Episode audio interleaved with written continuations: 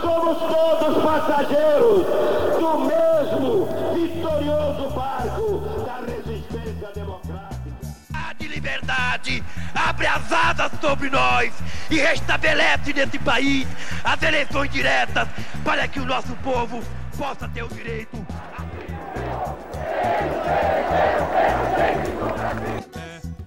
Um grito de liberdade! O documento da liberdade, da dignidade, da democracia, da justiça social do Brasil. Que Deus nos ajude que isto se cumpra.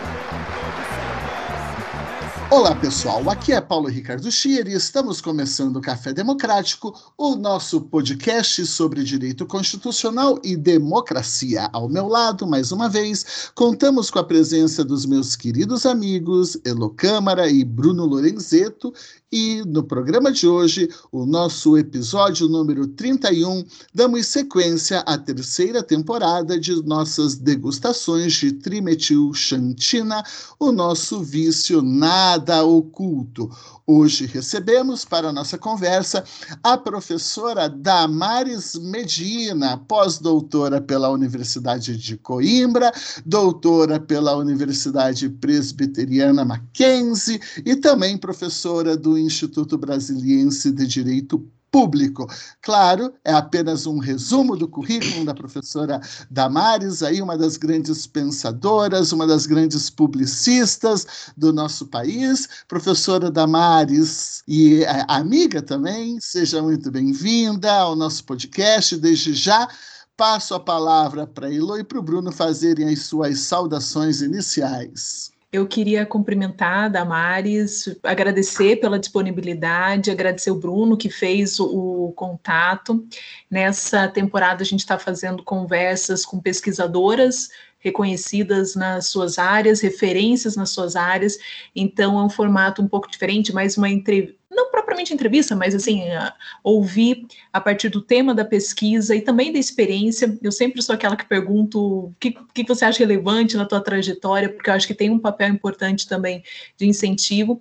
Então, queria te cumprimentar, eh, reforçando que eu já ouvi tua fala em outros momentos, sempre uma referência importante para pensar a pesquisa, e eu acho que é, eu queria frisar isso já nessa abertura. A pesquisa numa perspectiva acadêmica sofisticada, mas pensando com a prática, que é algo que eu já falei em outros momentos, acho que eu estou meio fissurada nisso, eu estou assim meio falando a relação entre pesquisa e prática já há algum tempo, de formas diferentes, mas a tua trajetória, a tua pesquisa mostra isso, então mostra como que é profícuo e como é bacana trazer as duas coisas e que uma não exclui a outra. Então, só queria te cumprimentar inicialmente e agradecer a possibilidade da gente conversar. Então, olá a todas e todos. Pessoal, uma grande honra, né? Receber hoje a professora Damares. Saudade do Paulo e da Elo, que esse café era presencial, e aqui a participação mais do que especial diretamente de Portugal. Até a gente já estava conversando um pouquinho antes ali do a questão do fuso horário e tudo mais, mas é uma grande honra, uma grande alegria e acho que, inclusive, numa dimensão pedagógica muito importante para os nossos pesquisadores em geral. Entendo que as pesquisas da Damares são exemplares, são muito interessantes, e, na verdade, eu me sinto muito sortudo por ter tido esse contato, né? A internet tem tanta parte complicada, negativa, fake news e boa. problemas e dilemas das redes e algoritmos do mal e tudo mais, mas esse é o lado bom da, desse, desse mundo virtual, essa possibilidade desse contato. Então, é com um grande prazer que a gente queria escutá-la aí sobre suas pesquisas e depois trocar uma ideia. E a Damares, acho que fez ali um dever de casa, mandou um texto antes para gente, então já temos,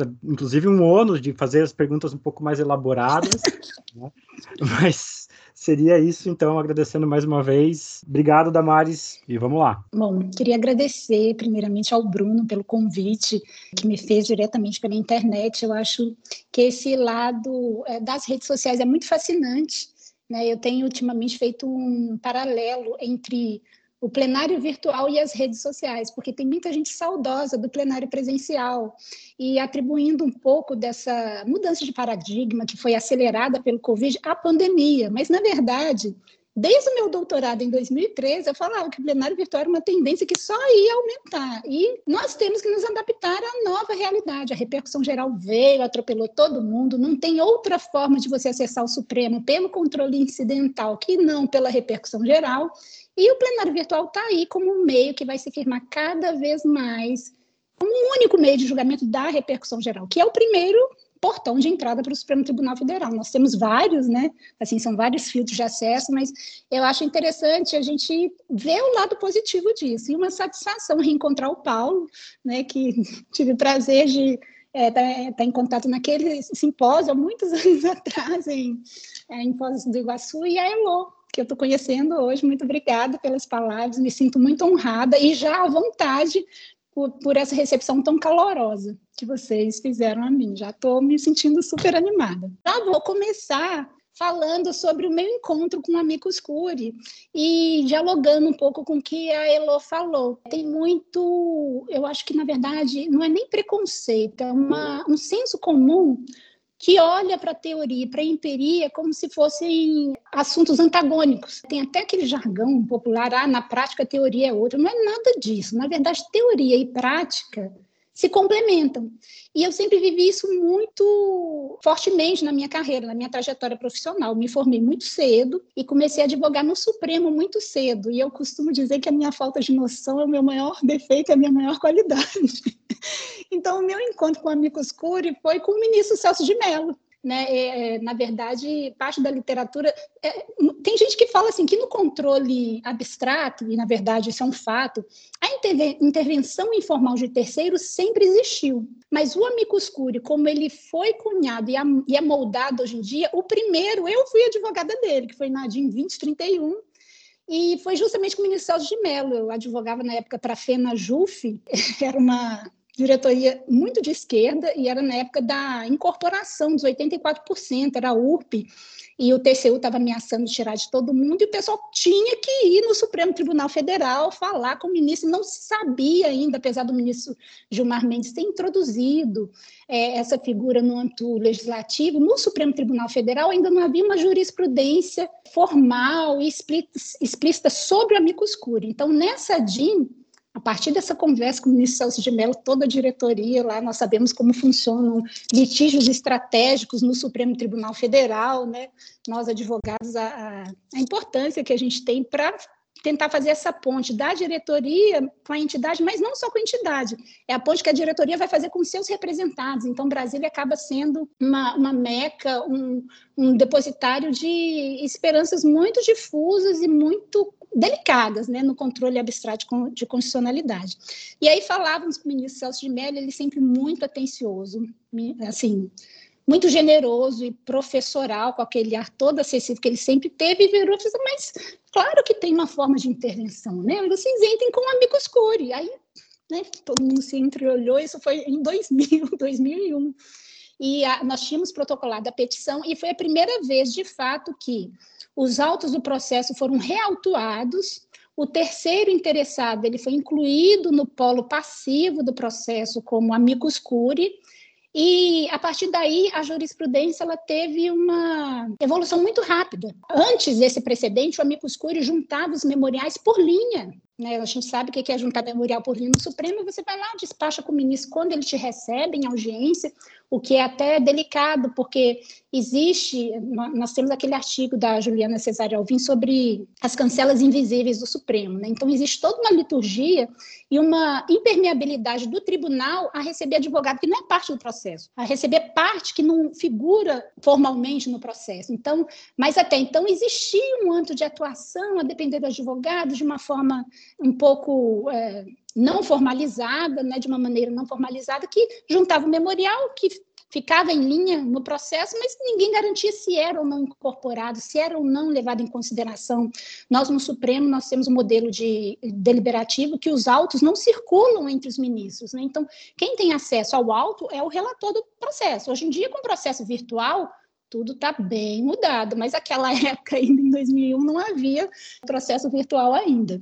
E a partir daí, pouco tempo depois, o Amicus Curiae fez o primeiro pedido de sustentação oral, que foi negado, a corte se mostrou refratária, mas o ministro Celso de Mello já mostrava um posicionamento bem avançado. Logo depois, o Amicus Curiae passou a sustentar oralmente.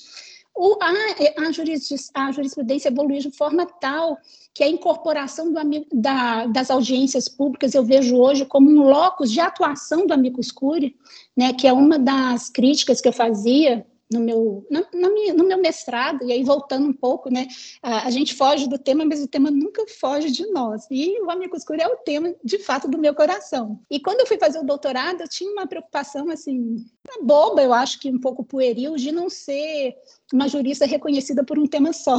Então, eu acabei ampliando um pouco o escopo para estudar a repercussão geral e também a atuação da micoscura na repercussão geral. Mas, de fato, a micoscura é o tema, assim, é o tema com o qual eu trabalho. A 90% da minha advocacia no Supremo é de litígio estratégico e, e, e de arquitetura de formas de intervenção né, no contencioso constitucional. Então, não tem como fugir. E aí, nesse caso específico, eu acho interessante porque a jurisprudência evolui de uma forma muito rápida, e eu já falava em 2008 de uma característica do contencioso constitucional brasileiro, que é a polarização do amicus curiae, né? E aí eu vou antecipar um pouco o tema que a gente vai fechar, eu acredito essa fala que é um tema muito polêmico, que a, literatura ainda anda um pouco assim redescobrindo contornos e redefinindo conceitos também, né? Que é a questão da democratização, da ampliação do acesso, porque a partir do quadro normativo no qual o amicus curiae foi introduzido no Brasil, que foi a partir da Sociedade Aberta dos Intérpretes da Constituição, o ministro Gilmar Mendes ele é o, o locutor não só da ideia, mas ele faz a amálgama, amálgama entre o Haberle e o Brandeis Brief. Ele faz essa amálgama entre o amicus curiae na na teoria, na Sociedade Aberta dos Intérpretes da Constituição, e a praxis do amicus curiae na Suprema Corte dos Estados Unidos. Tanto que só aqui no Brasil o amicus curiae está situado no quadro da Sociedade Aberta dos Intérpretes da Constituição e é identificado com democratização da jurisdição constitucional. Por quê? Porque ah, na obra eh, de Haberle ele chega ao limite de dizer que a democracia ela é muito complexa e muito é, cara para ser compreendida nos limites estritos que Rousseau pregava, que são aqueles do sufrágio, né, que na verdade a democracia ela se potencializa, ela se concretiza e se materializa em todas as dimensões possíveis do exercício do Estado democrático da, é, do Estado Democrático de Direito e, sobretudo, na jurisdição constitucional. Só que, a partir da, do exame, aí, eu até discuti uma vez esse tema com um professor muito querido é, da Universidade Federal do Paraná, que é o Miguel Godoy, porque no artigo eu citava um ou outro exemplo. Aí ele falou assim: olha, não vai incorrer no risco de cherry picking, mas na verdade, em quase 100% dos casos de amicus curiae no Supremo Tribunal Federal, o ingresso é parcial, o ingresso é polarizado, o ingresso é unilateral ao contrário do que acontece na Suprema Corte, que existe, onde existem mecanismos de equilíbrio da atuação desse amicus curiae. Por que que, né, voltando para quando eu dei esse parêntese, a incorporação das audiências públicas, eu vejo ela como um instrumento de aperfeiçoamento da atuação da amicus curiae e um locus próprio para que eles atuem, porque ah, parece que naturalmente a dinâmica que é estabelecida na formação das audiências, na estruturação dos painéis, na intimação dos especialistas, que aí a gente entra em outro problema, que é a democratização a partir do conceito de audiências públicas e aquele sentido de que especialistas seriam antipopulares, e aí não pode se falar em democratização, mas aí já é outra história.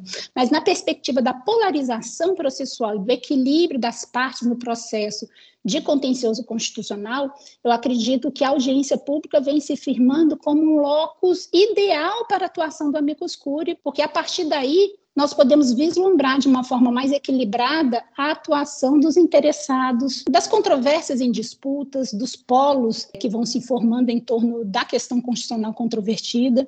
Então, eu acredito que nesses 20 anos nós podemos assistir de um local muito privilegiado a incorporação de um instrumento cuja origem até hoje é controvertida também. E eu acho muito fascinante a micoscura. Eu acho assim, eu acho tão fascinante porque a própria incerteza acerca de suas origens dialoga com a fluidez da função que ele exerce no Supremo Tribunal Federal. Né? Parte da literatura acredita que ele é, derivaria do conciliares romanos, outros defendem que, na verdade, ele surgiu mesmo, foi na Inglaterra. Tem uma terceira corrente que eu estou desenvolvendo agora, que eu vou publicar num artigo que eu espero que não seja nenhuma nem outra, mas que vai casar perfeitamente com o que o Amicus Curiae faz na, na, no Supremo Tribunal Federal. E, a partir daí, assim, voltando para o paralelo do Amicus Curiae no Supremo Tribunal Federal, para Amicus Curiae na Suprema Corte dos Estados Unidos, porque se a gente começar a refletir sobre esse paradigma democrático, sobre a sociedade aberta dos intérpretes da Constituição e essa romantização que é, envolve a atuação do amicus curiae no Supremo Tribunal Federal, nós vamos ver que em 100 anos de amicus curiae, quase um século de amicus curiae na Suprema Corte dos Estados Unidos, ele se firmou como uma ferramenta essencial de controle de constitucionalidade. 96% dos casos que são julgados na Suprema Corte dos Estados Unidos têm amicus curiae. As metodologias que são empregadas na literatura, tanto norte-estadunidense quanto nacional, para aferição da, da influência do amicus curiae, lá são, assim, é, 60% dos votos fazem referência direta aos amigos cures, fazem referência direta aos argumentos que eles oferecem nos memoriais. A, a participação de amigos curi ela não acontece sem, a, sem o disclosure de quais entidades estão financiando a atuação do terceiro interessado, que é um, um tema assim é, interessantíssimo, porque quando a gente fala de litígio estratégico, a gente está falando de interesse, a gente está falando de disputa e a gente está falando de grana também, né? É muito interessante a gente resgatar aquele sentido romano do ministro Moreira Alves, quando falava do processo objetivo de controle de constitucionalidade, porque não há interesses contrapostos.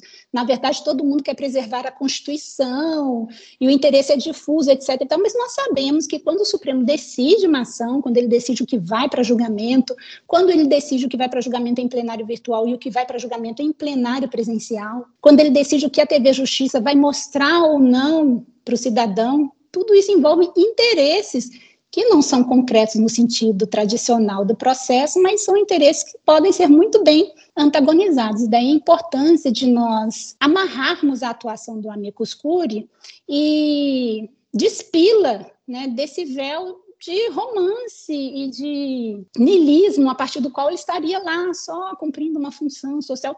Em momento algum, isso significa que ele não é essencial, que ele não é uma ferramenta importantíssima, que ele precisa ser usado cada vez mais, mas ele precisa de controle porque ele influencia o processo decisório, ele é, responde a interesses e sinaliza posições políticas. Então, como instrumento eficaz e indispensável para o controle de constitucionalidade, ele merece necessariamente ser melhor controlado para que a democratização, se nós formos entendê-la como ampliação, efetivamente aconteça, né, e não uma polarização especificamente.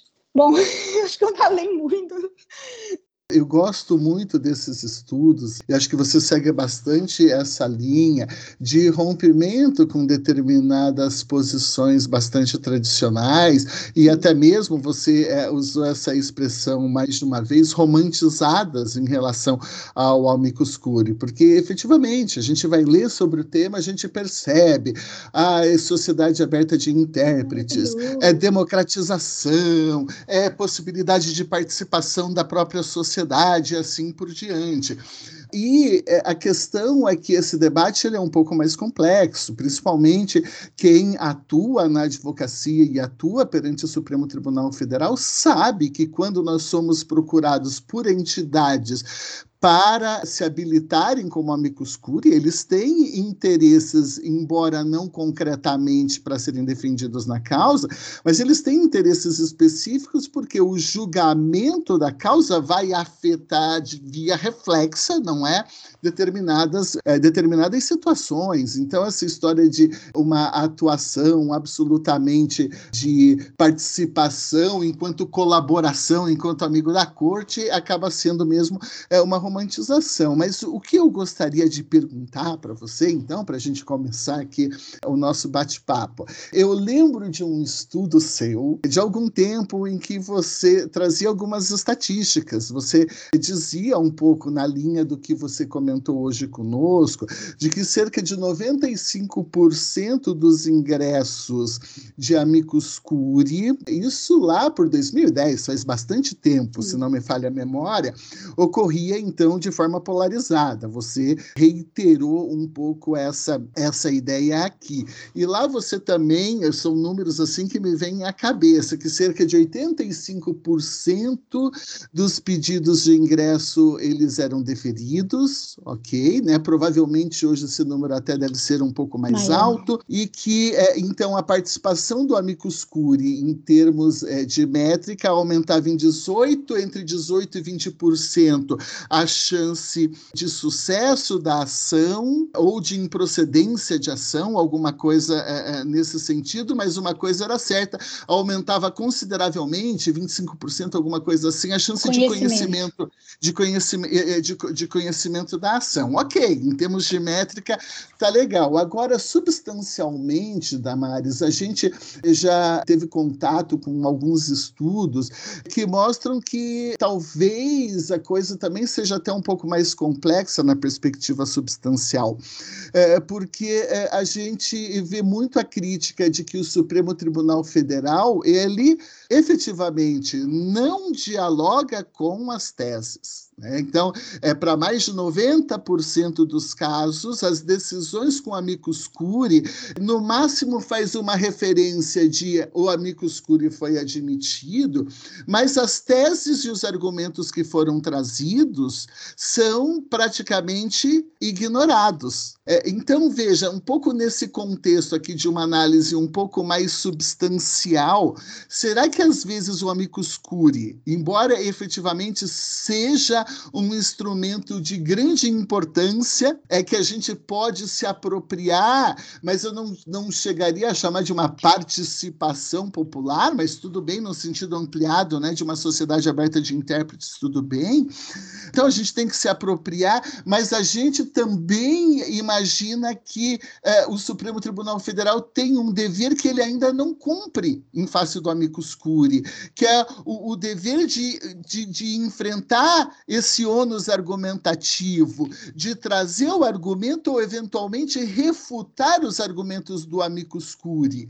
Então, é, como é que a gente pode trabalhar agora, sim, em termos hum, de sair do plano teórico e trazer para uma outra dimensão? Como é que a gente pode trabalhar dentro do Supremo Tribunal Federal para que a, a gente force uma via de enfrentamento desse ônus argumentativo que na prática, é, acaba ficando simplesmente é, como um elemento de legitimação. Ok, e, beleza, Amicus Curi participou, legitimado, bonito, mas fica igual reunião de síndico, não é? Que os machos falam e daí quando alguma mulher fala na sociedade machista, ninguém ouve. Ah, mas ela falou, mas ninguém ouviu, ninguém rebateu, não é?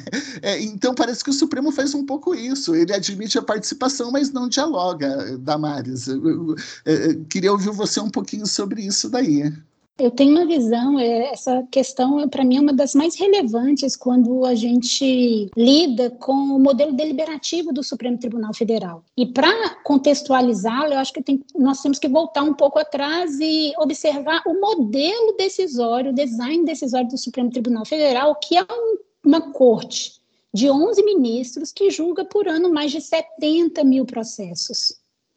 Então, uh, inclusive, tem um trabalho muito interessante da Heloísa Machado que articula exatamente com essa questão, que o Supremo precisa enfrentar os argumentos do amicus curiae, é dever do Supremo inventar os argumentos do amicus curiae. E eu digo que, no nosso sistema processual, o juiz não é obrigado a enfrentar argumento nenhum. Isso é um problema do nosso sistema processual, inclusive há súmulas nesse sentido, há todo o entendimento, o, o a, todo, todo o castelo processual que é construído, a pirâmide processual do Brasil, ela dá para o juiz, inclusive o juiz constitucional, poderes praticamente limitados. Então, se o juiz não é obrigado a enfrentar sequer os argumentos da parte, que dirá dos amigos curi?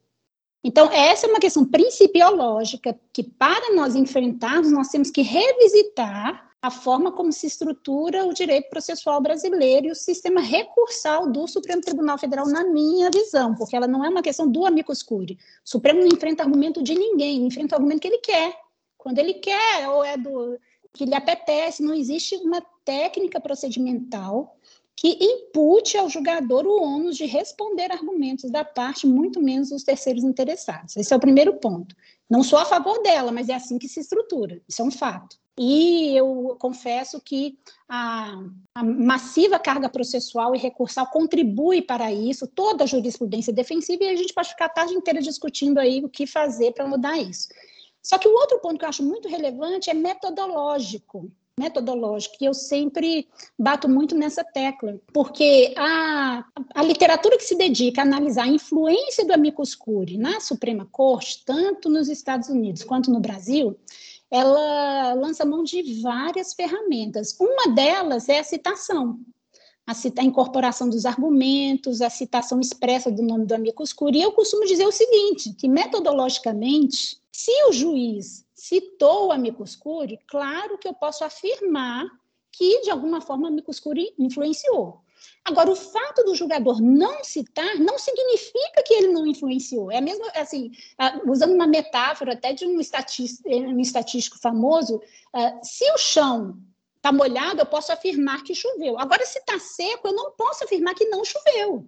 Eu não estou vendo a água, a água pode ter secado, mas eu só posso afirmar que choveu se efetivamente o chão está molhado. Então, eu acho que parte das pesquisas que se dedicam a aferir a influência do amicus curiae, usando como ferramenta metodológica a citação, incorre no erro de estabelecer uma correlação entre a não citação e a não influência. Eu não adoto essa premissa. Por isso que nas minhas pesquisas eu sempre adotei, usando como benchmark o, o grupo de processos que não tinham a participação de terceiros, o resultado porque na minha visão metodológica, eu, eu, no meu livro eu complemento essa análise com estudos de casos que foi bastante abrangente, para não dizer também que né, eu sou só, sou só uma quantitativista, né, mas eu acho que o nosso sistema processual, a forma é, como as decisões do Supremo Tribunal Federal são construídas, o desenho institucional decisório do Supremo Tribunal Federal dá ao ministro amplo ampla liberdade para rebater o argumento que ele quiser, tanto das partes que dirá dos amigos. Então, eu acho que essa metodologia no sistema brasileiro de aferição e dedução da não influência do amicus curiae por não citação é falha, na minha visão.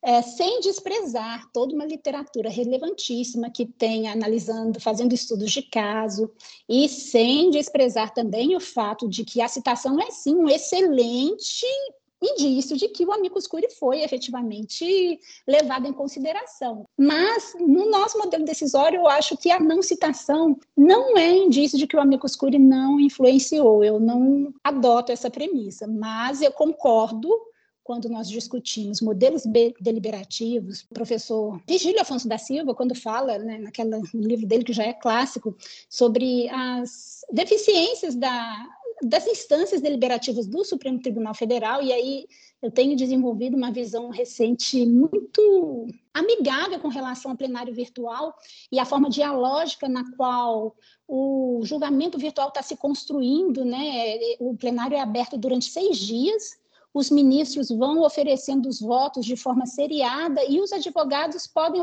renovar memoriais com base nos votos que são oferecidos pelos ministros. Eu acredito que o Supremo, acredito não, é fato que o Supremo sempre esteve na ponta da lança em questões de transparência e de virtualização do processo. E eu penso de uma forma assim muito, talvez, romântica, porque eu sempre me critico, a gente tem que exercer esse, é, fazer esse exercício em primeiro lugar, que talvez esteja se gestando uma instância deliberativa completamente nova e dialógica do julgamento do Supremo Tribunal Federal em contato com as partes e com os advogados, porque essa dinâmica de renovação de memoriais, de é, diálogo com os votos, para e passo, entrega de novos memoriais para os ministros, é, o, o, sistema informatizado que vai ser aperfeiçoado agora em agosto, ele tem uma trava, se o ministro não assiste os vídeos de sustentação oral que são oferecidos, ele não, não acessa a parte de votação, então é até pedagógico, né, didático o sistema. Ou seja, eu acho que há muito espaço para avançarmos, ainda não há, claro, estatística sobre qual percentual de votos foi efetivamente alterado a partir de memoriais renovados durante o julgamento no plenário virtual. Não existe isso. O fato é que, hoje, a experiência que nós temos das audiências realizadas nos gabinetes, dos ministros indo ao plenário presencial, todos com voto pronto, dos pedidos de vista conjunturais, porque não há tempo de julgamento no processo. Toda essa dinâmica constitucional muito complexa e a forma como a Micuscuri atua e a tribuna que ele ocupa o fato de não fazer menção direta ao amicus curiae não me convence de que ele não influenciou porque ele não foi citado. Mas eu concordo que tem que melhorar para todo mundo. Eu acho que o Supremo tem que rebater argumentos de todas as partes, dos terceiros interessados. Eu só não sei como ele vai fazer isso em acordos que às vezes alcançam 400 folhas ou talvez 500. Tem um recorde nos Estados Unidos, que é um amicus curiae, que contou com 170, um processo que contou com 172 amicus curiae. Imagina uma obrigação de o tribunal efetivamente refutar argumentos de todos os terceiros interessados. No Brasil, eu acho que o, o recorde é um amicus curiae, é, um processo que foi relatado pelo ministro Fux. Eu renovei essa pesquisa para esse artigo aqui, que contou com 44 amicus curiae. E tem casos, quando a gente analisa, assim, porque andamento processual é tipo vida do processo. Quando a gente estuda a empiria do Supremo Tribunal Federal, a praxis do processo decisório, a gente tem que olhar tudo, assim, porque você se perde em uma linha temporal na qual o processo se desenvolve, porque eu não sou processualista, infelizmente, gostaria muito de ser, mas hoje em dia eu tenho uma visão muito mais aguerrida ao processo, a, a, aquela máxima né, de Calamandre de que a justiça só se alcança no processo, inclusive estudando as origens do amicus curiae, eu pude remontar um pouco ao direito romano e me deparar com a surpresa que eu não sabia que o processo antecede o direito romano, que ele, na verdade, tem sua origem no direito canônico. Então, é o processo que faz a transição do sacro para o justo no iluminismo. É o processo que entrega o direito. Né? Sem o processo, sem o procedimento, o direito não se distingue da religião ou da política, é o procedimento que é, é, é, é, aquela visão procedimental até lumaniana da, né, da, das estruturas processuais. Então, hoje eu acho que realmente, assim, no processo no qual o, o Supremo desenvolve o seu controle de constitucionalidade, tanto abstrato quanto incidental, com a repercussão geral, não há como impor para o ministro ônus de responder ou, ou absorver ou ementar os argumentos de todos os amigos Cury, não. Eu primeiro queria voltar uma parte do debate que acho que ninguém acredita e nunca acreditou, nem os formalistas e nem e só uma visão de uma leitura muito equivocada do positivismo que o direito não teria interesse. Então, quando a gente analisa o funcionamento do, do, do direito, eu acho que ninguém se assusta quando a gente percebe que tem interesses que estão se fazendo presentes nos, nos amigos. Né? Então... É, é, por isso que eu fico muito desconfiada quando eu vejo o ministro Gilmar falando da democratização do amicus curiae. Né? A gente tem que né, ver além do que as palavras trazem. Desculpa, Bruno, mas eu Imagina, não, esse era um pedaço só para retomar, porque é, é, um pouco disso. Na ciência política eles já sabem disso, eles usam isso até como um pressuposto de que algum a pessoa está agindo de uma maneira interessada e que sempre vai procurar maximizar seus próprios interesses e o Amicus acaba por ser de certa maneira um, uma forma de isso acontecer. Mas eu gostei bastante dessa resposta. Eu sempre fico nesse, nesse dilema existencial entre forma e substância, procedimentalismo, uhum. substancialismo.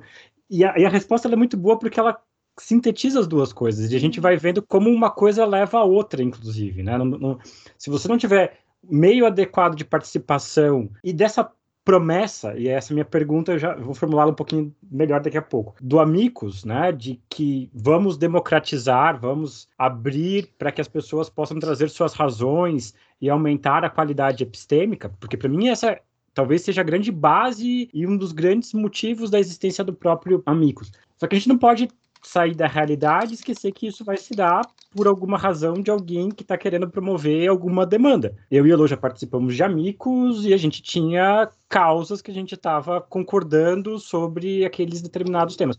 Em algumas questões, até um outro caso, foi até uma perspectiva um pouco mais técnica, assim, debate sobre federalismo, não sei o que mais, e aí não foi uma coisa de tão interesse, mas no fundo tinha um interesse. Seria até estranho a gente imaginar que o direito estaria despido de, da promoção de algum interesse. E aí eu não sei se eu estou saindo aqui levando muito adiante isso, falando, olha, essa coisa da, da pura técnica, sem qualquer dimensão ideológica, ela não, não, não vai adiante. Mas é só uma visão do direito que eu possuo quanto a, a, essa questão. Eu acho, concordo integralmente da Marizia e agradeço, inclusive, porque o problema é estrutural, realmente é isso. Só que eu não vejo saída. Aqui eu não sou tão otimista, porque assim, a, o problema está justamente em como as cortes decidem. A forma da estrutura deliberativa do Supremo, em particular, aqui a gente não vai gastar tempo de ninguém, nem, nem saliva, né? A gente sabe disso, tem um monte de texto, um monte de gente denunciando esse problema, e óbvio que isso vai refletir em todas as outras instâncias. A grande questão, na minha leitura, é como que a gente faz um poder abrir mão de poder? Eu queria que eles comprassem a ideia de, tipo, vamos virar uma corte suprema, uma corte constitucional apenas e não vamos decidir mais tantas coisas. E a gente conseguiria, depois, chegar nessa análise, talvez ter uma estrutura em que eles conseguissem apreciar de modo mais adequado os argumentos e as razões. Se eles julgassem 100 casos por ano. Só que eu não, eu não vejo como promover essa reforma. Aí é, é, é uma questão que, enfim, não sei, não sei qual seria a resposta.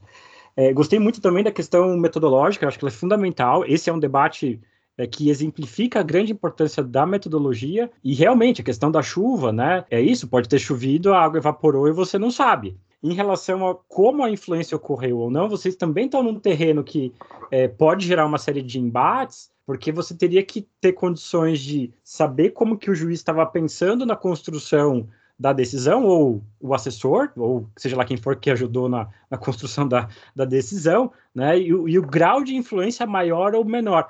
Aqui entra até em umas coisas quase, perdão da expressão, esotéricas, assim, né? Ah, vai que foi um Amigos que tinha alguém famoso que. Ah, não, esse Amigos aqui tem a Damares, e aí, poxa, vamos ler. Ah, não, ali no outro no Amigos tinha o Bruno. Ah, o Bruno não é ninguém, então isso aqui deixa, passa, nem vamos ler isso daqui, não tem grandes relevâncias. Porque aí entra numa dimensão quase do imponderável, né? Mas para a gente ter alguma dimensão empírica de alguma certeza quanto a isso, precisaria desses elementos que a gente não tem instrumentais suficientes para chegar neles. Mas indo para minha pergunta, Damares, e aí com base no texto que você tinha mandado para a gente antes, até porque esse é um pedaço que não está totalmente desenvolvido, eu queria te escutar sobre a questão da, da, da profecia aqui, dessa parte que você está elaborando no sentido bastante negativo, né? De uma ideia de que, olha, isso daqui não é bom, e vem Weber e tudo mais, e ó, isso aqui não, não é papel da ciência tratar de, de profecias. Só que aí a minha pergunta, né, até, num, até num campo um pouco mais metodológico, não é também papel da academia, e aí aqui eu posso colocar a ciência junto, tentar fazer diagnósticos e entender, por exemplo,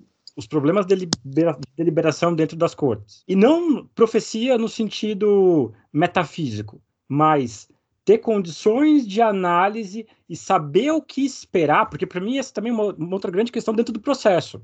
Trazer precedentes, todas as mudanças do novo CPC, o que se procurou vender, o que se procurou estabelecer foi isso: estabilização de expectativa, que está no cerne do funcionamento do direito, e saber o que eu posso esperar minimamente com o processo, o processo amarrando o que eu posso esperar do, do judiciário. Então, não entra dentro da ideia dessa profecia ou você está querendo dizer outra coisa e eu não entendi direito o que estava querendo fazer de crítica e era uma outra perspectiva. Porque eu acho que a academia tem um papel importante em fazer os diagnósticos e tentar tatear não o futuro, porque a gente não consegue, mas as potencialidades e o que, que pode vir a acontecer.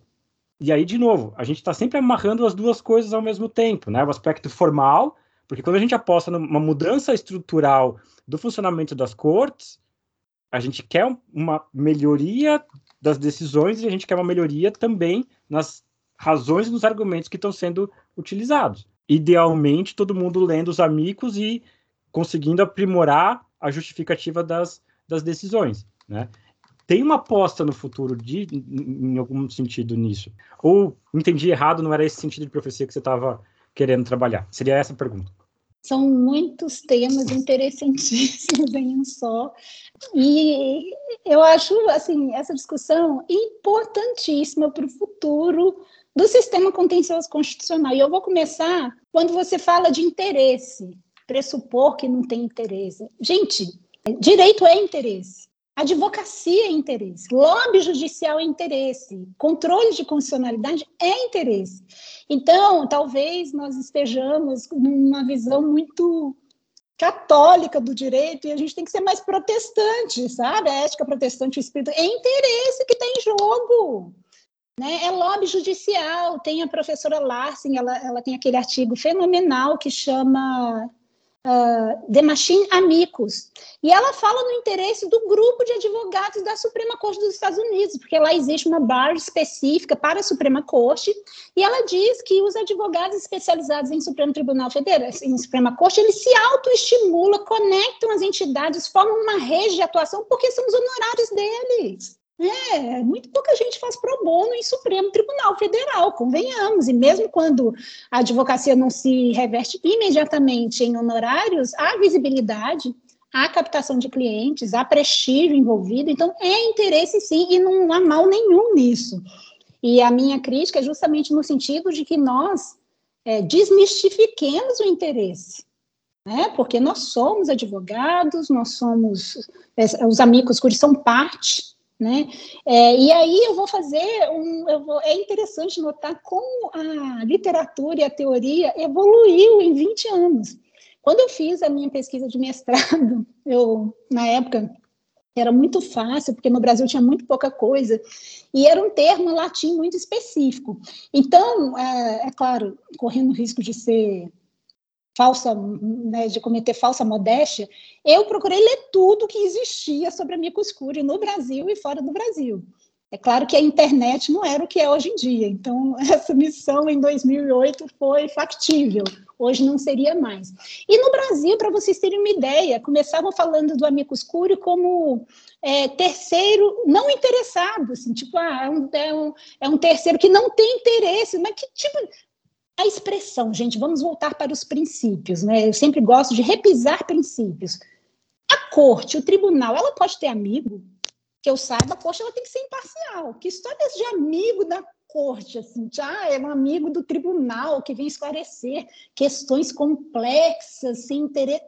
Ótimo, não estou falando que existe, sim. Inclusive, tem um texto interessantíssimo que classifica os amit e faz, um, um, uh, faz alusão a, a, um amit sui generis, que seria atípico, né? que seria aquele amit quase como um parecerista, um técnico, que via de regra, é intimado pelo tribunal, pela corte, e aí o locus de atuação dele é na audiência pública, que é, né, é uma evolução da atuação do amicus curiae, a, a pavimentação do seu locus atuante nas audiências públicas como um, uh, um espaço realmente equilibrado para que ele possa atuar. Mas eu acho importante nós, como né, é, cientistas e juristas e críticos do Supremo Tribunal Federal, primeiro, nos apropriarmos do interesse é, segmentos, grupos de interesse, o nome já diz, tem interesse, não é porque é subrepresentado que não vai ter interesse. Então, isso eu acho que é um ponto que a gente tem que firmar. Se eu esquecer alguma coisa, o Bruno me lembra depois. Sobre metodologia, é muito interessante que um texto do professor Paul Collins, de 2015, que eu reputo um dos mais completos, o mais completo levantamento sobre a microscura na Suprema Corte dos Estados Unidos, ele é, conjugou inúmeras metodologias é, para aferir a influência da micoscure, e uma delas é, de fato, o prestígio do advogado. É, o segundo, a segunda pesquisa, já teve uma outra pesquisa antes que é, identificava que os memoriais entregues pelo professor Tribe, Lawrence Tribe, eram mais lidos pelos assessores. Então, isso não é é, isso é ferramenta, é instrumento de atuação. E o Collins ele destacou a, ele fez uma gradação dos elementos que mais influenciavam. O oferecimento de informações novas, argumentos repetitivos, que é curioso, que tem uma pesquisa que indicava um tempo atrás, você vê, isso tudo é ferramenta de mapeamento de influência. Levando em consideração também, isso é outro dado que a gente tem que ter em mente, quando a gente importa essas metodologias de pesquisa estrangeiras, né, é, a Suprema Corte dos Estados Unidos, ela tem um processo deliberativo e decisório completamente diferente do nosso ah, eles são percúria, eles não, né, é claro que hoje em dia os dissensos são juntados ao, à opinião da corte, mas ela não é seriática como a nossa, e a deliberação ela é secreta. A audiência pública ela é, né, corre a arguição dos advogados, mas a parte deliberativa em que os ministros constroem a decisão, nós não temos acesso. Aqui no Brasil é tudo claro, tudo filmado, televisivo, 24 horas tudo falando do processo formalmente, da forma como ele se estrutura. Então, são todas tentativas de mapear como se daria essa influência, como ela pode ser quantificada, que não é nenhum santo grau é, que vai definir como a micoscura atuou ou não, se ele influenciou ou não. Então, são tentativas de você, né, de você aferir essa influência. E aí, nesse ponto, eu gostaria de fazer um meia-culpa, como pesquisadora, como crítica, como estudante do Supremo Tribunal Federal, eu acho que um tribunal com o nível de publicidade que o Supremo tem, que hoje em dia tem praticamente 90% de todos os processos deles disponíveis na internet, eu acho que a gente não cumpre o nosso papel de criticar o processo decisório do Supremo Tribunal Federal. Existe também muito pudor, porque é difícil você fazer pesquisa jurídica pura no Brasil sem advogar em algum limite, o interesse sempre imbica com a advocacia no Supremo Tribunal Federal e há muitos pudores, porque não há, parece que, é, bom, falta-me palavras para dizer isso num português assim um pouco mais polido, mas eu acho que não existe uma visão pura da crítica sobre o processo decisório no Supremo Tribunal Federal e às vezes os ministros personalizam muito resultados empíricos que a gente levanta. Né? Eu conto o episódio que eu fui participar do programa na TV Justiça, Defenda Minha Tese. Eu tinha acabado o doutorado, né? fui convidada, foi um prazer muito grande, mas no final, e assim, quem lê o meu livro sabe que ele nada mais faz do que uma análise exploratória do plenário virtual, dados públicos disponibilizados no site do Supremo Tribunal Federal. E aí, no final do episódio, da gravação, o, o jornalista vira para mim e ah, a gente vai ter que ver se precisa editar alguma parte, porque nós somos um canal institucional e alguma coisa que você fala, eu não sei se vai pegar bem para o ministro tal e tal. Aí foi a primeira vez que me bateu, assim, a, a realidade de que abrir, colocar a lupa em dados públicos que estão disponibilizados no tribunal pudesse causar algum mal-estar por você simplesmente mostrar caminhos que poderiam ser aperfeiçoados. Então, eu acho que existe muito material e nós fazemos muito pouco. Eu acho que a gente devia fazer mais. Eu acho que com o material que é disponível né, no site do Supremo Tribunal Federal, por exemplo, aqui na Europa, a lei de proteção de dados, nós não temos disponível nenhum nome de parte, nenhum nome de advogado. Né? A jurisprudência é toda selada, é, existe um ou outro processo paradigmático que é colocado na internet. No Brasil, nós temos, se, se eu quiser levantar hoje, eu tenho um mapa é, da litigância de todo cidadão brasileiro, com o nome de todo mundo. Claro que tem processo que corre em segredo de justiça, processo de família, mas sendo, né, assim, é, né, assim, exagerando um pouco, hiperbólica, né, nós temos um mapa de litigância de todo o judiciário brasileiro. E no Supremo Tribunal Federal, eu posso acessar todos os advogados que atuam no Supremo, todos os ministros que julgaram o processo do advogado X ou Y do mesmo tema. Né? Já aconteceu comigo, por exemplo, um tema idêntico distribuído para o mesmo ministro. Um processo foi deferido, o outro foi indeferido. Aí, conversando, né, disse, oh, doutor, ah, é porque deve ter caído para assessor diferente. Então, eu acho que né, a gente tem que fazer o nosso papel e tem que mostrar que há caminhos de aperfeiçoamento, eles podem ser seguidos.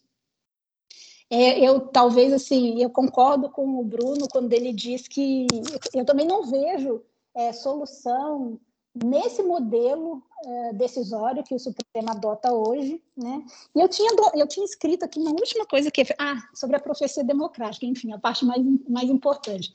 Bom, o que eu chamo de profecia? Quando eu falava da evolução da literatura, como nós começamos a chamar assim, ah, o terceiro não interessado, o amigo da corte, e hoje em dia essa ideia já é completamente refutada.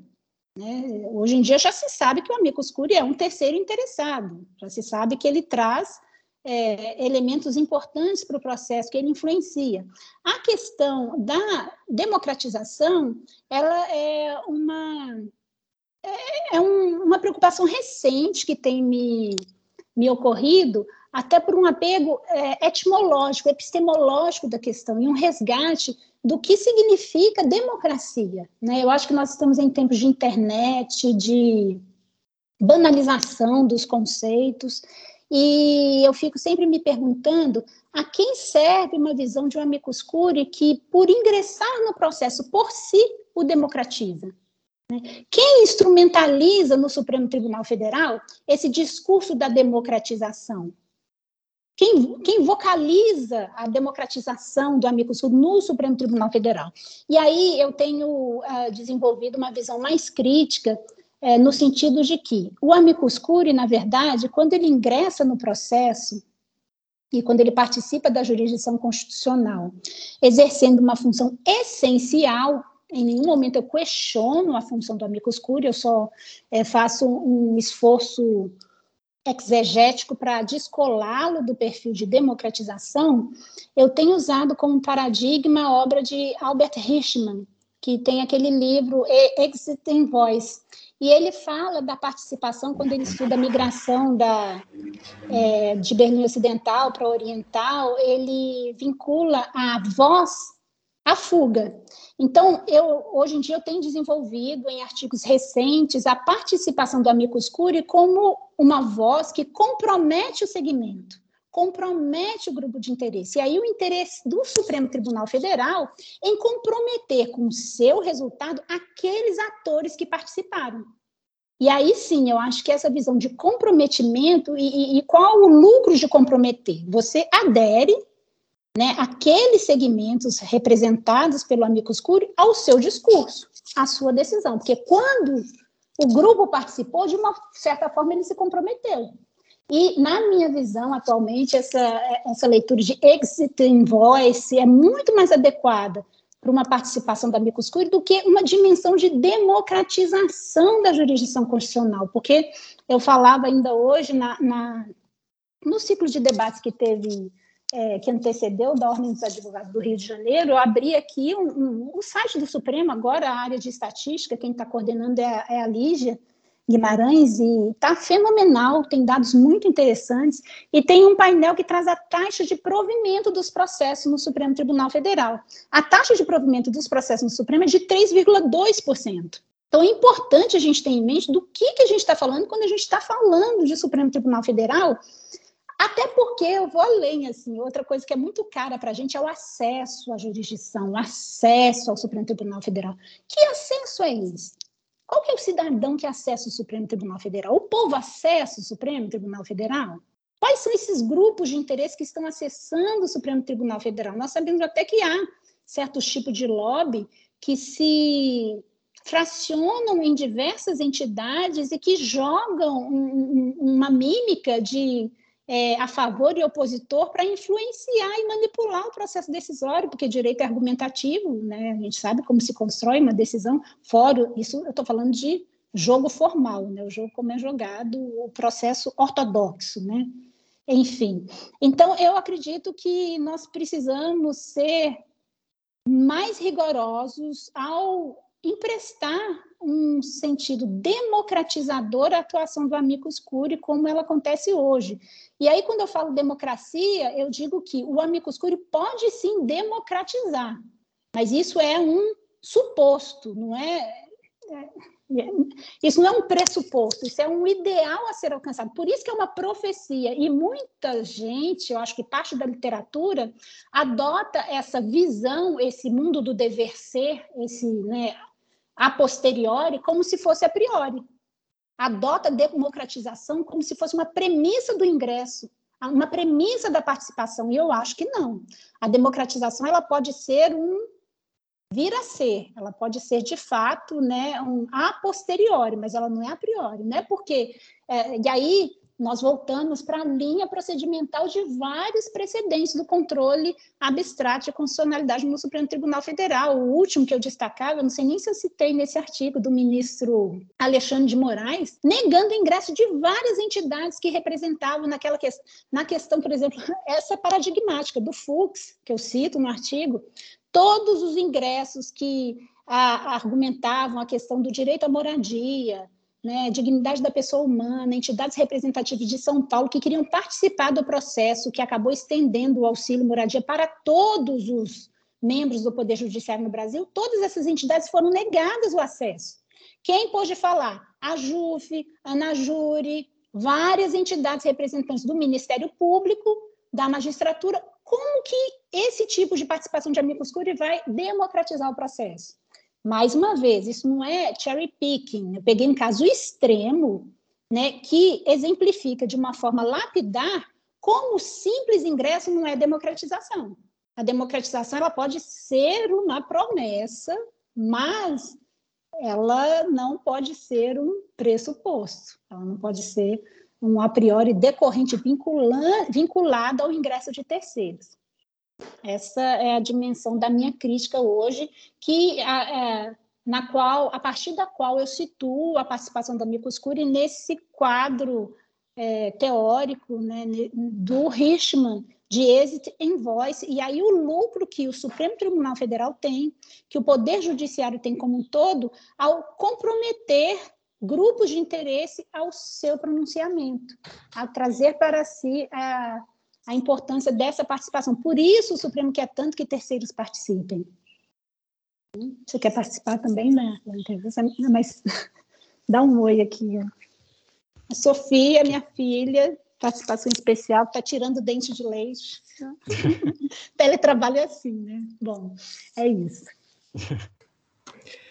Damares, eu, eu vou assumir aqui, porque a gente tá com um monte de pergunta e, e a coisa eu meio caótica para funcionar. Não, você fala o que é necessário ser dito. Eu tenho várias questões, eu vou tentar ser bem, assim, bem direta para dar mais chance para você falar. A gente tá, tá nesse movimento.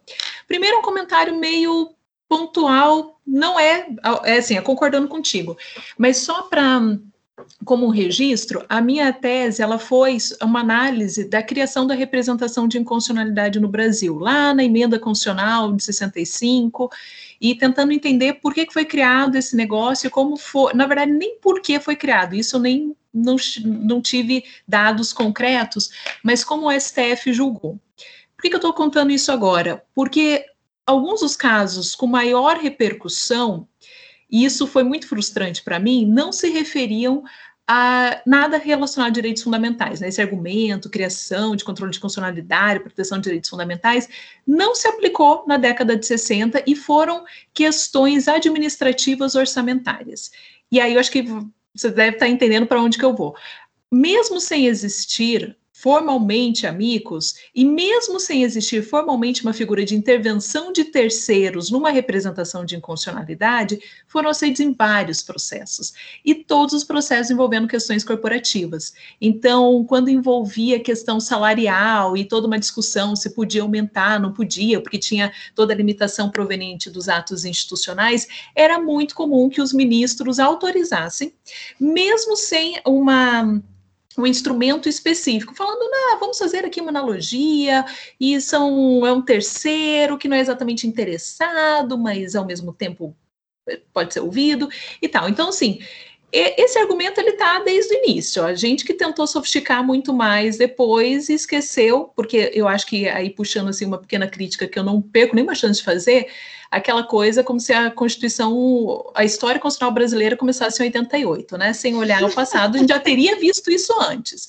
Mas, enfim, primeiro ponto. O segundo, que eu queria também contar um, um pequeno caso, você, eu achei sensacional que você colocou no teu, no teu trabalho o caso do Fux, porque sempre que a gente pensa, amigos Curi, não espere demais, é o caso lá do, do auxílio moradia e que foi uma coisa muito absurda, né? Gritante, né? Gritante. Eu escolho só os que concordam com a minha posição, o restante eu não, não acolho. Mas eu queria contar um caso que aconteceu com a gente no, na UFPR, a gente tem o SECOM, o Centro de Uso da Constituição, e a gente apresentou ano passado um Amicus na DPF 709, aquela que foi proposta pela PIB, que está solicitando é, que o governo faça um tem um posicionamento, faça, crie critérios para a proteção dos povos indígenas na pandemia.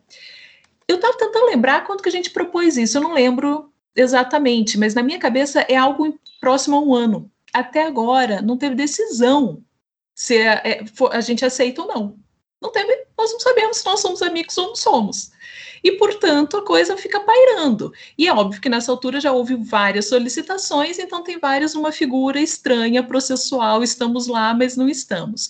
Então, a complexidade ela vai vindo de tal maneira que agora o problema não é só saber o critério da aceitação, não. Às vezes é o critério para que o, o ministro, o relator, possa olhar e decidir sobre isso. E uma coisa que eu queria puxar eu concordo com a tua advertência quanto à metodologia, e eu acompanhando o Mar Incógnito, eu acompanhando os debates, toda no final de cada pa, é, painel pensava, a gente não sabe nada. E por que isso, né? Você vai para uma você vai numa linha e fala, mas pode ser isso, aquilo, aquilo outro, beijo, não fala tudo. Eu saía sempre com essa sensação, não sabemos nada. E eu concordo contigo que a citação não é o, um critério, é, eu não digo nem o melhor, talvez com limitações possa ser o melhor, mas não é um critério absoluto para saber se o Amicus faz diferença ou não. Porque é possível que leia e não tenha citado, é possível que. E aí você falou um pouquinho, quando você contava o caso norte-americano, é possível que quando tem um advogado que assina que seja reputado importante, então toda uma questão reputacional mesmo, o ministro ou a ministra citem não porque verdadeiramente concordaram, mas porque Isso, já tinham esse posicionamento, um viés confirmatório. Olha, meu argumento era tão bom que até mesmo ele está falando, e o, e o indivíduo, ele é fundamental na área dele. Então também e aí eu te pergunto, e é uma pergunta muito honesta, não é aquela pergunta pegadinha, não.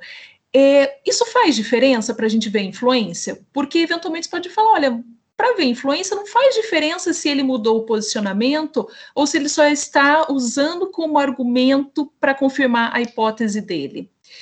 E, e, a minha pergunta, eu não, não sei se isso faz diferença, porque se fizer, talvez isso a gente tenha que ver de uma perspectiva metodológica como acolher a questão.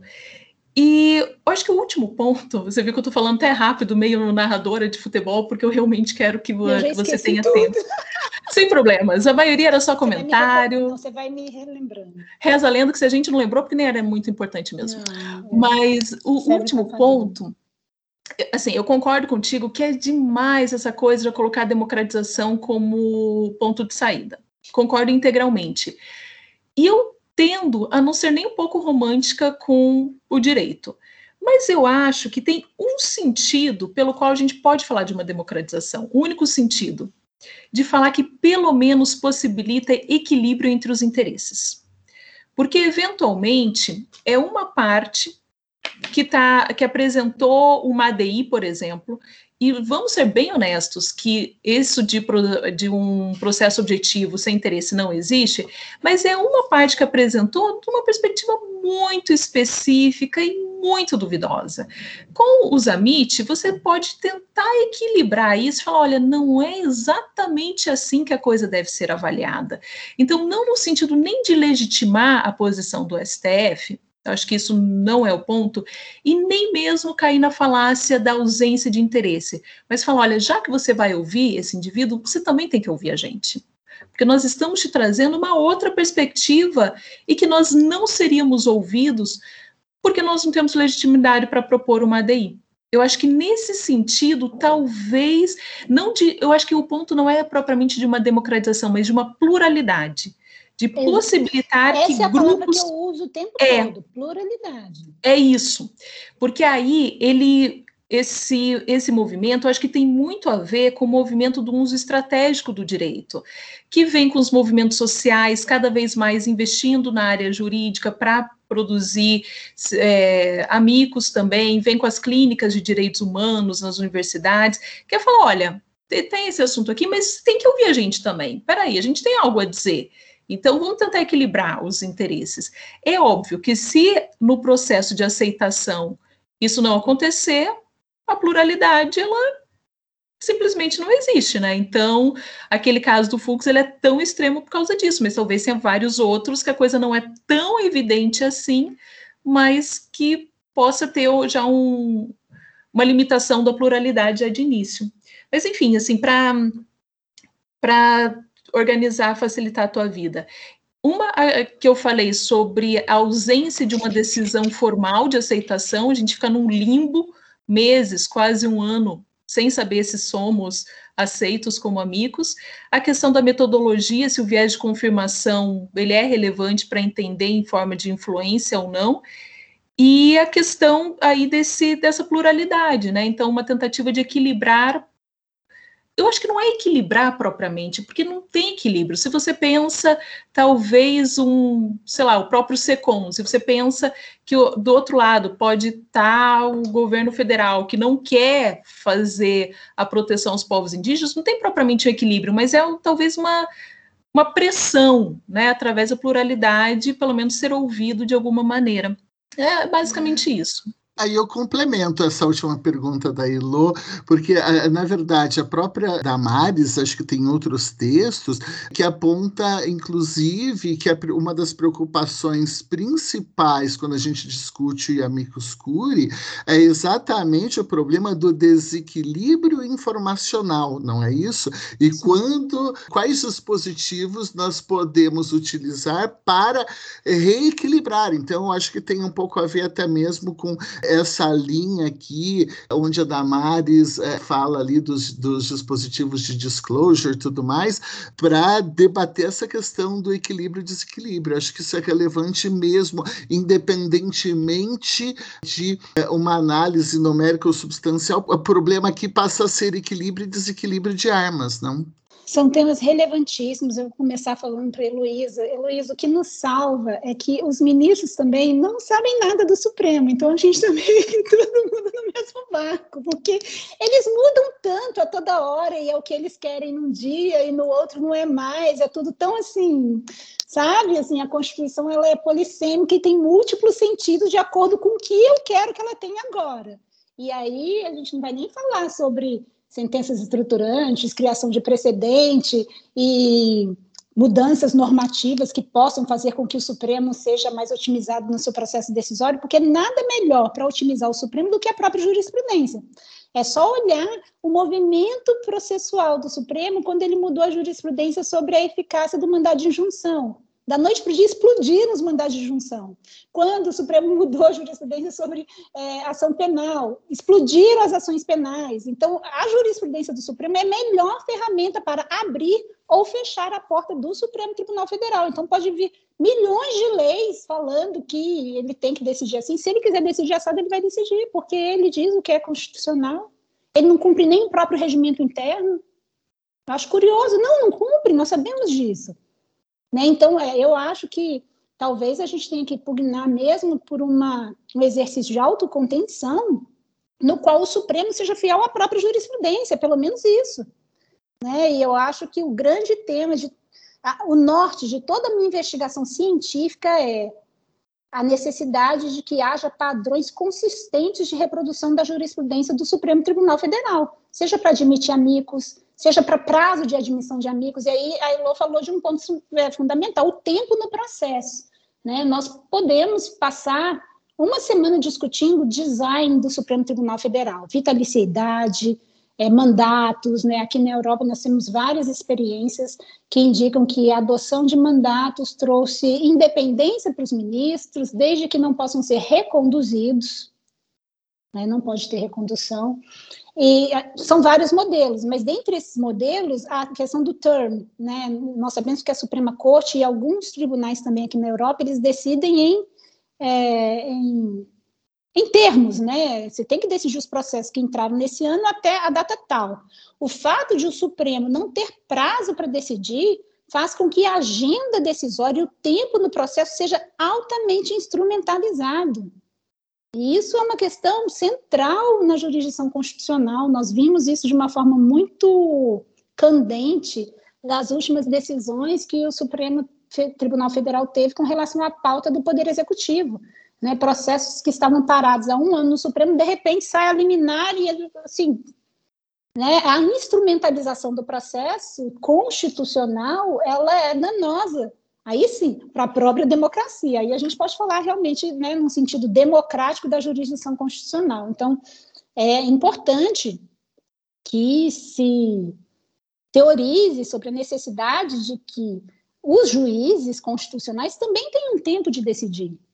Né? Então, tá, se é muito esotérico falar em prazo para o juiz decidir, que tenham pelo menos, então, consistência na decisão, né? e não admita né, 10 amigos curi aqui, julgue e negue 20 sem nenhum parâmetro que é discricionário, porque não há critérios objetivos de, é, de ingresso né, ou a, ação fica lá parada, aí vocês que entraram há dois anos atrás e que entrou na semana anterior vão ser admitidos ao mesmo tempo? Como é que vai dar, como se dá a atuação desse amigo da corte nesse processo específico? Então, eu acho que isso é uma questão para ser também é, debatida à luz do processo virtual que está sendo construído no Supremo Tribunal Federal, né? nós como advogados e até é, cientistas, a gente está, eu me sinto, né, nos dois papéis meio que levado a reboque, porque há uma construção unilateral desse processo pelo Supremo Tribunal Federal,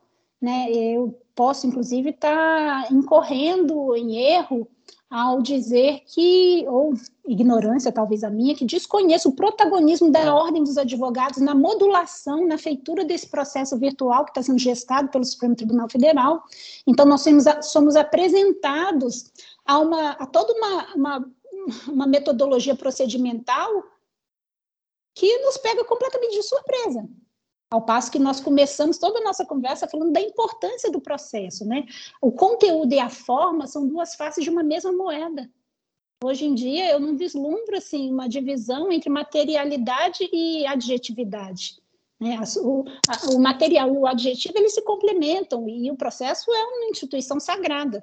Como é que ele pode ser mudado unilateralmente e a gente simplesmente aquecer?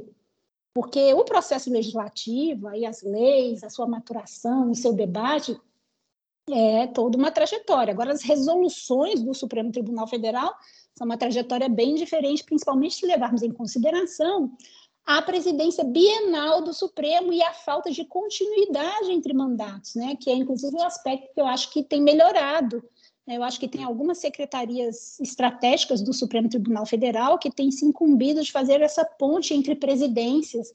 Né? Eu acho que o tribunal está avançando nisso, eu vejo um certo vetor de continuidade que pode ser positivo.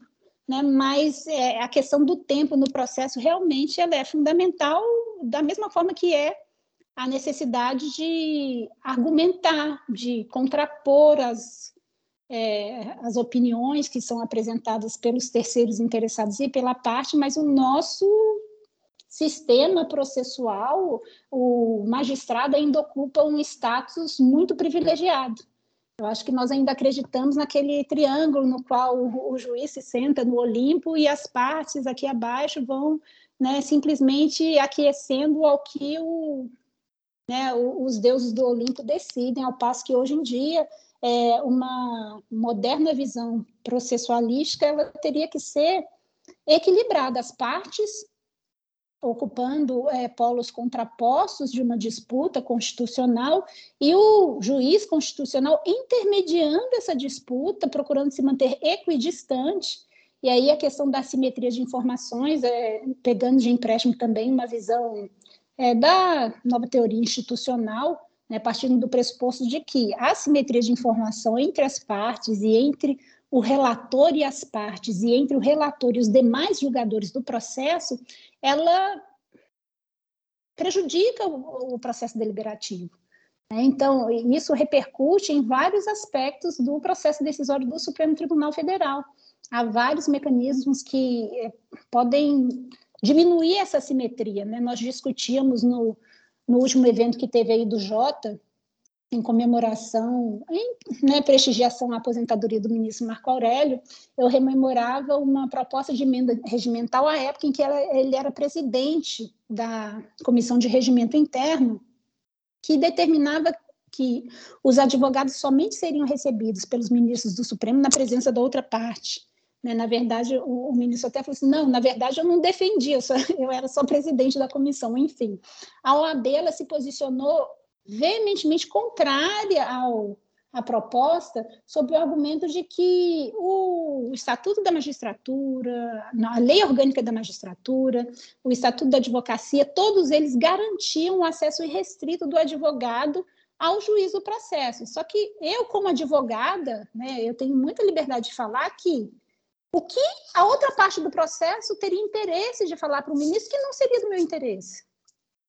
O que o ex-adverso poderia falar para o ministro que eu não seria interessado? Como a simetria de informações funciona nessas audiências unilaterais perante o ministro do Supremo Tribunal Federal? Eu acho que tem uma avenida de avanço. O Supremo Tribunal Federal é muito sofisticado, muito avançado, mas nós precisamos desmistificar a advocacia no Supremo Tribunal Federal e desvendar os interesses que estão por trás da disputa constitucional, porque a partir daí todo o processo decisório é aperfeiçoado. Né? Então é muito importante que os mecanismos de paridade de armas normas de equilíbrio procedimental, de diminuição da simetria de informação, sejam levados a sério na dimensão de um processo dialógico, porque o direito é uma ciência argumentativa, né? Então, e os vieses de confirmação, eu acredito neles, mas eu mais uma vez eu me apego a esse texto da professora Larsen que chama De Machine Amicus, não para deslegitimar a intervenção, mas para aperfeiçoar e complexificar a atuação do amicus curiae. Há toda uma dinâmica, uma estrutura que se articula em torno da advocacia no Supremo Tribunal Federal,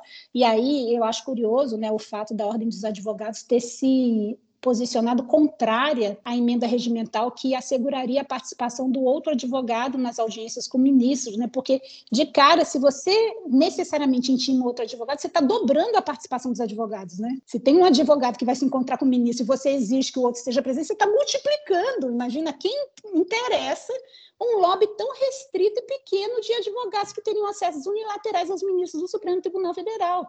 Né? Então, eu acho que nós precisamos profissionalizar a advocacia no Supremo Tribunal Federal. Informação é poder. Né? Não tem nenhuma matéria que eu possa tratar no uísque com o ministro que não vá ser do interesse do, da outra parte do processo. Né? E acesso ao ministro é poder, acesso à jurisdição constitucional é poder, palavra é poder, voz é poder. O amigo escuro está lá para ter voz, é exit in voice. Se você participa, você se compromete, você adere aquele procedimento decisório. Então, eu realmente, assim, eu, eu me sinto é, confortável para fazer essa crítica, porque eu atuo dos dois lados e como advogada também.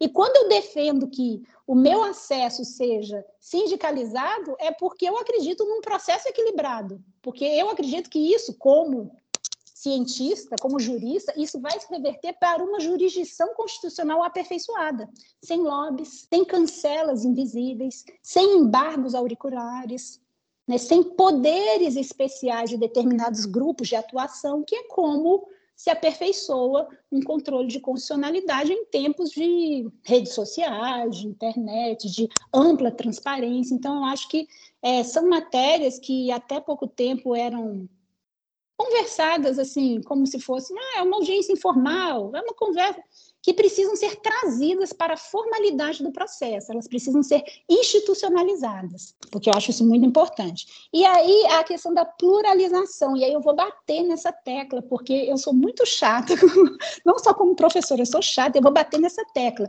Pluralização é a palavra que eu sempre uso e que é maravilhosa diversidade, vamos pluralizar. Só que isso não tem nada a ver com democratização.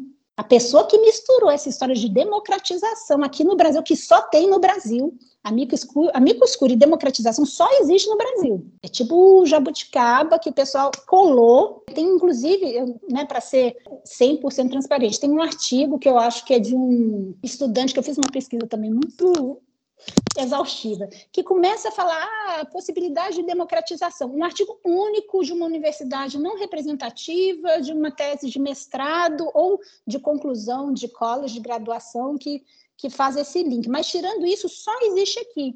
Inclusive, assim, eu, eu acho interessante, porque é, o fato de só existir aqui deve ser um sinal para a gente ver com Grano Salles essa associação automática e os benefícios e malefícios que ela pode trazer. Então, acho que nós temos que resgatar e, e ser puristas nessas categorizações do que é democrático, do que é pluralizador. E tem mais uma questão que eu queria uh, contar de uma pesquisa recente também que eu vi, que é da Kayla Canella. Ela, ela desenvolveu uma pesquisa com, deixa eu achar aqui o trabalho dela, com o Corley, que, que pesquisa muito esse tema de amicus curiae, e ela fez a seguinte investigação. Ela constatou que quando a, os ministros da Suprema Corte dos Estados Unidos citavam amigos curi específicos que tinham vinculação de atuação menos extremistas, por exemplo, grupos de interesse que não eram tão radicais, nem de esquerda nem de direita. Essas decisões que citavam esses amigos centristas tinham maior aceitação pública. Então, essa é outra função que a amicus curiae exerce, né? O ministro, ao citar o amicus curiae X ou Y, ele pode estar pensando na visão pública que o seu pronunciamento vai ter como uma autoafirmação dele em frente do jurisdicionado.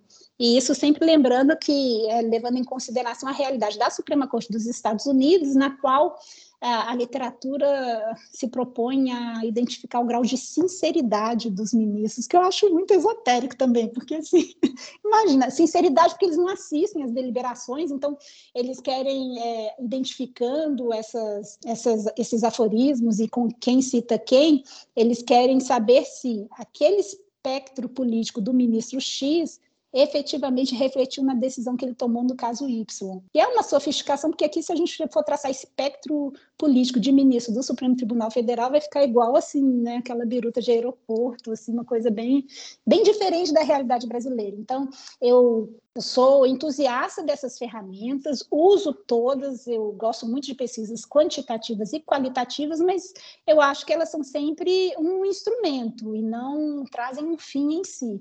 Elas são boas para nos ajudar a olhar o objeto de pesquisa e entender melhor, categorizar melhor, mas não são o santo grau de, da finalidade do instituto, que não se reduz à quantificação ou não de sua influência, na minha opinião. Então, é relevante, mas a gente tem que ter um, uma visão bem com salles sobre elas boa parte desse debate ele tem a ver, embora eh, de uma forma muito indireta, não necessariamente com democratização, acho que você tem razão, embora eu não sei se eu tenho a mesma impressão que você, existe um estudo de alguma, de alguma universidade não representativa, mas eu já vi teses da USP, eu já vi tese da PUC de Minas no Gerais, Brasil, sem, sem citar nomes do é Brasil.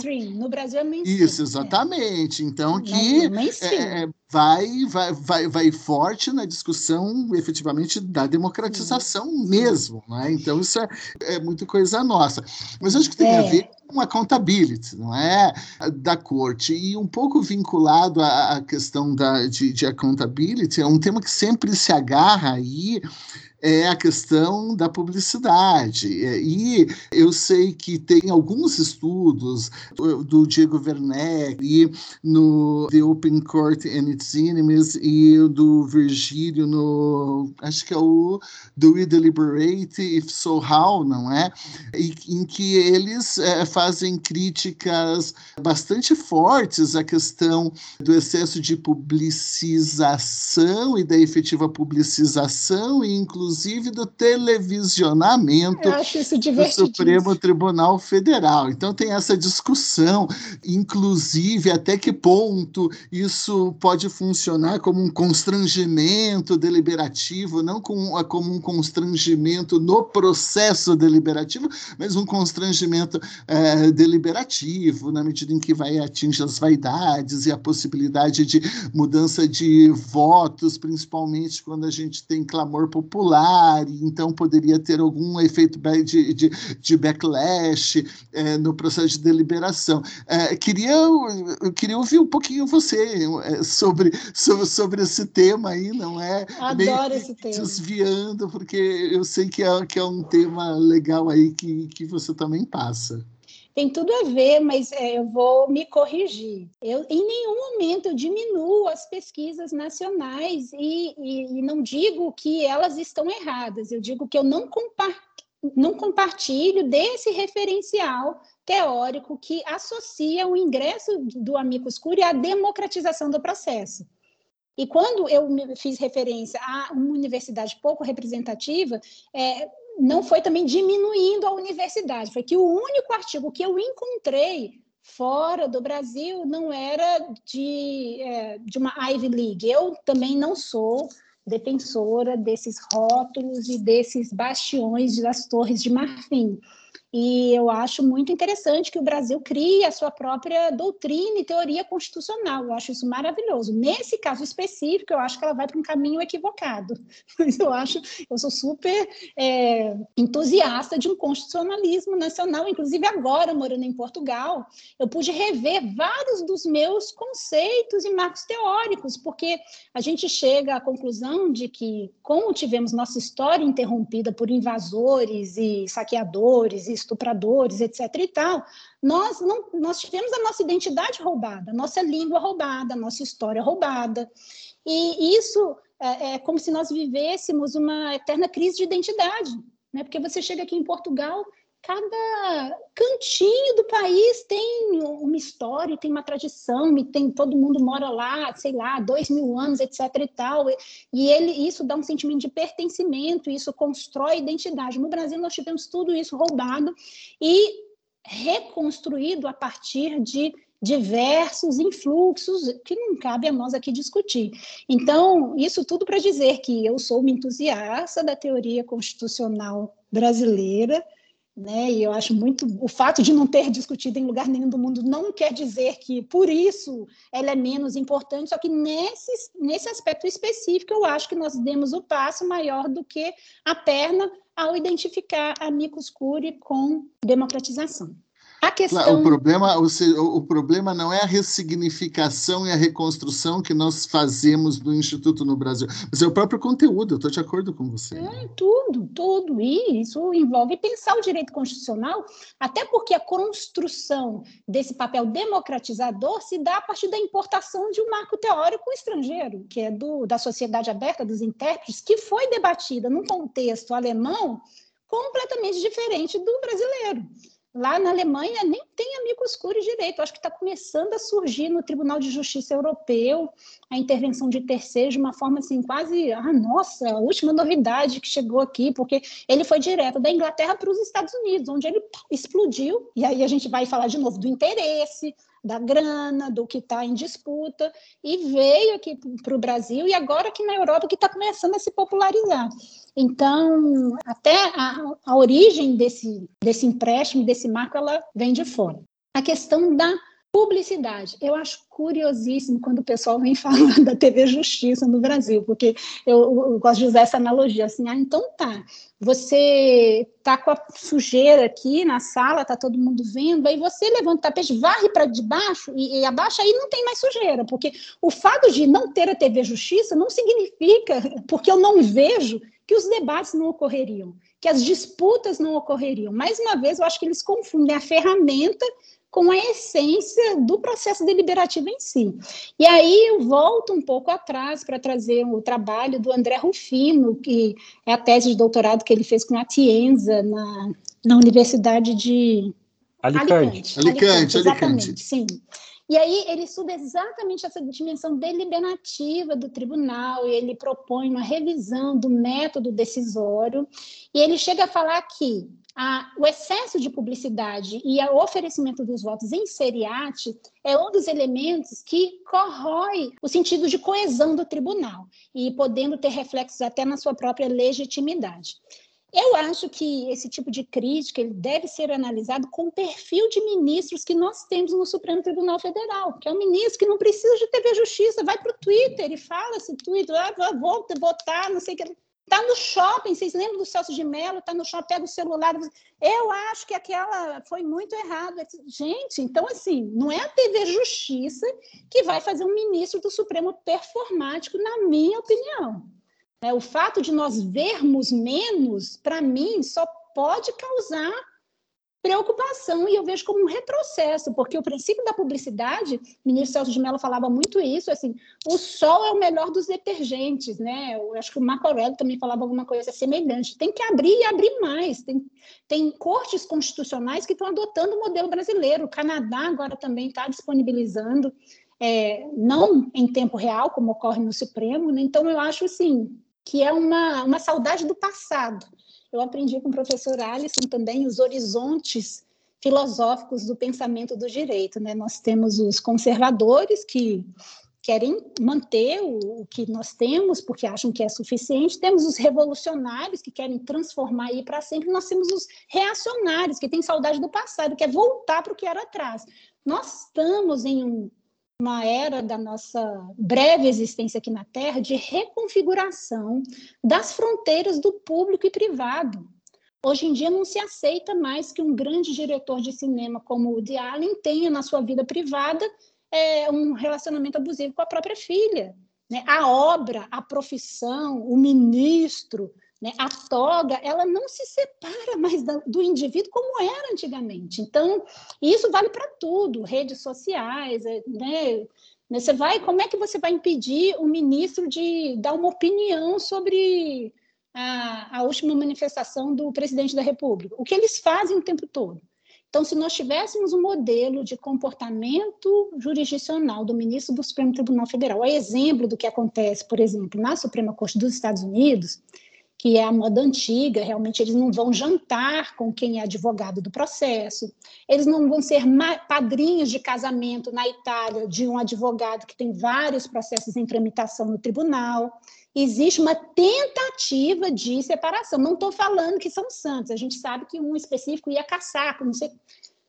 Nós sabemos como o jogo é jogado, eu só acho que no modelo que nós temos aqui no Brasil de comportamento judicial, no qual o ministro se sente livre para se manifestar em várias esferas, para além dos autos, a TV Justiça é o menor dos problemas. Então, nós temos que rediscutir. E é curioso também que sempre se evoca o Estatuto da Magistratura e o CNJ começa a proibir os ministros de se manifestar e tudo. É sempre, primeiro, de cima para baixo e quando as posições políticas estão muito exacerbadas. Então, eu acho que é, tem até um, um, um, duplo valor né, na, na, na aquilatação do que o juiz pode ou não fazer.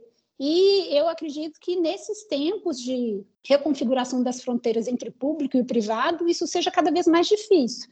Então, eu acho que a TV Justiça ela veio abrir o processo deliberativo do Supremo Tribunal Federal, tornar mais acessível. O processo virtual ele vem complementar esse movimento, né? Porque é, nós agora nós estamos superando o paradigma do processo reduzido a termo. Né? Eu quando comecei a advogar em 1900, não vou falar quando isso, eu sou muito velha. Bom, quando eu comecei a advogar, a gente tinha que fazer pesquisa no Supremo Tribunal Federal por telefone. Aí a gente ligava lá na área de jurisprudência, falava o tema que a gente queria, eles separavam tudo e nós íamos lá buscar as cópias dos acórdons que tratavam sobre o tema. E aí eu lia todos aqueles acórdons, traçava linhas jurisprudenciais decisórias de cada ministro e montava os meus dossiês e memoriais com base naquilo. Né? Hoje em dia não tem, nós estamos em outro paradigma. Né? Eu lembro também que quando eu estudei direito civil, lá na UFMG, nós tínhamos dez períodos de direito civil. Eu tinha um professor, o Vilela, que dizia que o Código Civil estava muito acima da Constituição, que ninguém era a Constituição na fila do pão. E eu lembro que, é, é, na época, se falava: o que não está nos autos não existe.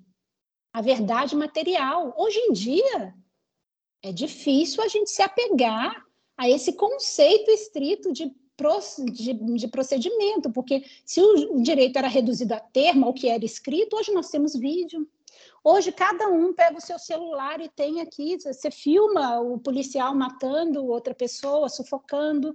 Né? Então, nós temos uma sociedade hiperconectada, muito rápida, e o direito ainda que com muito atraso, com muito delay, é uma questão de tempo que ele se adapte a essa nova realidade. Então, eu não acredito a uma volta ao passado, a uma diminuição de transparência, ao fim da TV Justiça. Pelo contrário, eu acredito em modelos como o do processo virtual, que os ministros vão juntando votos em tempo real e o advogado pode participar, dialogar, juntar o um novo memorial e construir esse processo deliberativo em bases argumentativas, se nós formos pensar, até melhores do que a do plenário presencial, no qual você podia fazer sua sustentação oral no início e, eventualmente, um esclarecimento de fato, né, no qual os ministros iam todo, todos com um voto pronto à sessão, e era muito raro haver, de fato, uma mudança de entendimento. Então, eu acho que a gente tem que olhar para frente e ampliar a publicidade, a transparência, e não diminuir, porque eu não acredito que o comportamento performático dos ministros seja um reflexo desse grau de exposição. Eu acho que é uma característica do nosso constitucionalismo hiperbólico também, eles acabam adotando essa, essa postura expansiva em várias mídias. Eu queria retomar alguns pontos, na verdade, me atravessando um pouco, mas dizer que eu acho que é importante esse ponto que Elo levantou sobre o viés de confirmação. Eu acho que isso em tudo, Elo. Não, não, não colocaria apenas no Amigos. Eu passei a ver isso. Depois que eu estudei alguma coisa de, de algoritmos, eles estão usando isso para fazer venda de produto, mas eu acho que isso acaba se fazendo presente na prática em campos que a gente não consegue nem imaginar adequadamente e, no direito, por que não? Né? E, e aí entra até uma questão de especificidade do Brasil de capital simbólico, do, inclusive dessa questão de peso do nome do escritório X ou Y ou do próprio advogado e tudo mais que a gente tinha conversado antes. Em relação ali aquele termo, né, do, do, do solo melhor detergente, se não me engano é do Brandeis, que eles emprestam, traduzem e vai, vai se perdendo, né, da ideia da, da publicidade. Tudo, Mas, nada se cria, tudo se transforma. Tudo se copia, é. Eu queria ser talvez um pouco é, insistente aqui para a gente entender o que você está querendo dizer com a ideia de democracia. Já que você está fazendo uma proposta um pouco contra a corrente, eu acho super importante, é, né? Então, assim, uma pergunta né, sobre qual a ideia de democracia que você está querendo dizer, porque eu mesmo me coloco nessa doutrina brasileira de afirmar, olha, a gente tem um momento de redemocratização do país, e aí talvez seja essa a confusão, não sei se é por aí o caminho, de uma abertura de participação política, direito ao voto, criação de partidos, mudança de legitimidade ativa ad causa para né, é, controle de constitucionalidade, enfim. Então, isso tudo entra nessa corrente que continua acontecendo, né? Somos uma democracia jovem, temos uma série de problemas no meio do caminho, vários impeachments, mais impeachments que o pessoal está querendo agora, enfim, é, uma série de instabilidades. E eu não sei se isso entra no contexto da redemocratização da política mais ampla, e é por isso que a gente coloca nessa conta. E acho que é por isso que seria importante você nos dizer, não, eu estou tendo democracia dessa maneira, e por que que não é democratização do processo pensar no amigos dessa maneira. Porque a gente geralmente reproduz qual ideia? Ah, há um déficit de legitimidade dentro do judiciário, que é uma questão estrutural, e a gente vai abrir portinhas, então, canais institucionais para que as pessoas possam vir a participar. Claro que a gente não ignora que democracia tem mais de um sentido possível. Concordo com todas as críticas sobre a, a, a, o problema do seriatim, eu tenho os escritos sobre isso, inclusive. Aí acho que a academia tem um papel importante, até que às vezes ele pode ser um, até audacioso de vamos reformar, vamos reestruturar tudo isso mas eu acho que é de suma importância a gente debater quais os modelos a gente gostaria de observar na decisão das cortes. Eu, particularmente, prefiro Percurian, eu preferiria ter decisões. Eu gosto mais do modelo americano. Pronto, resumindo a ópera, né?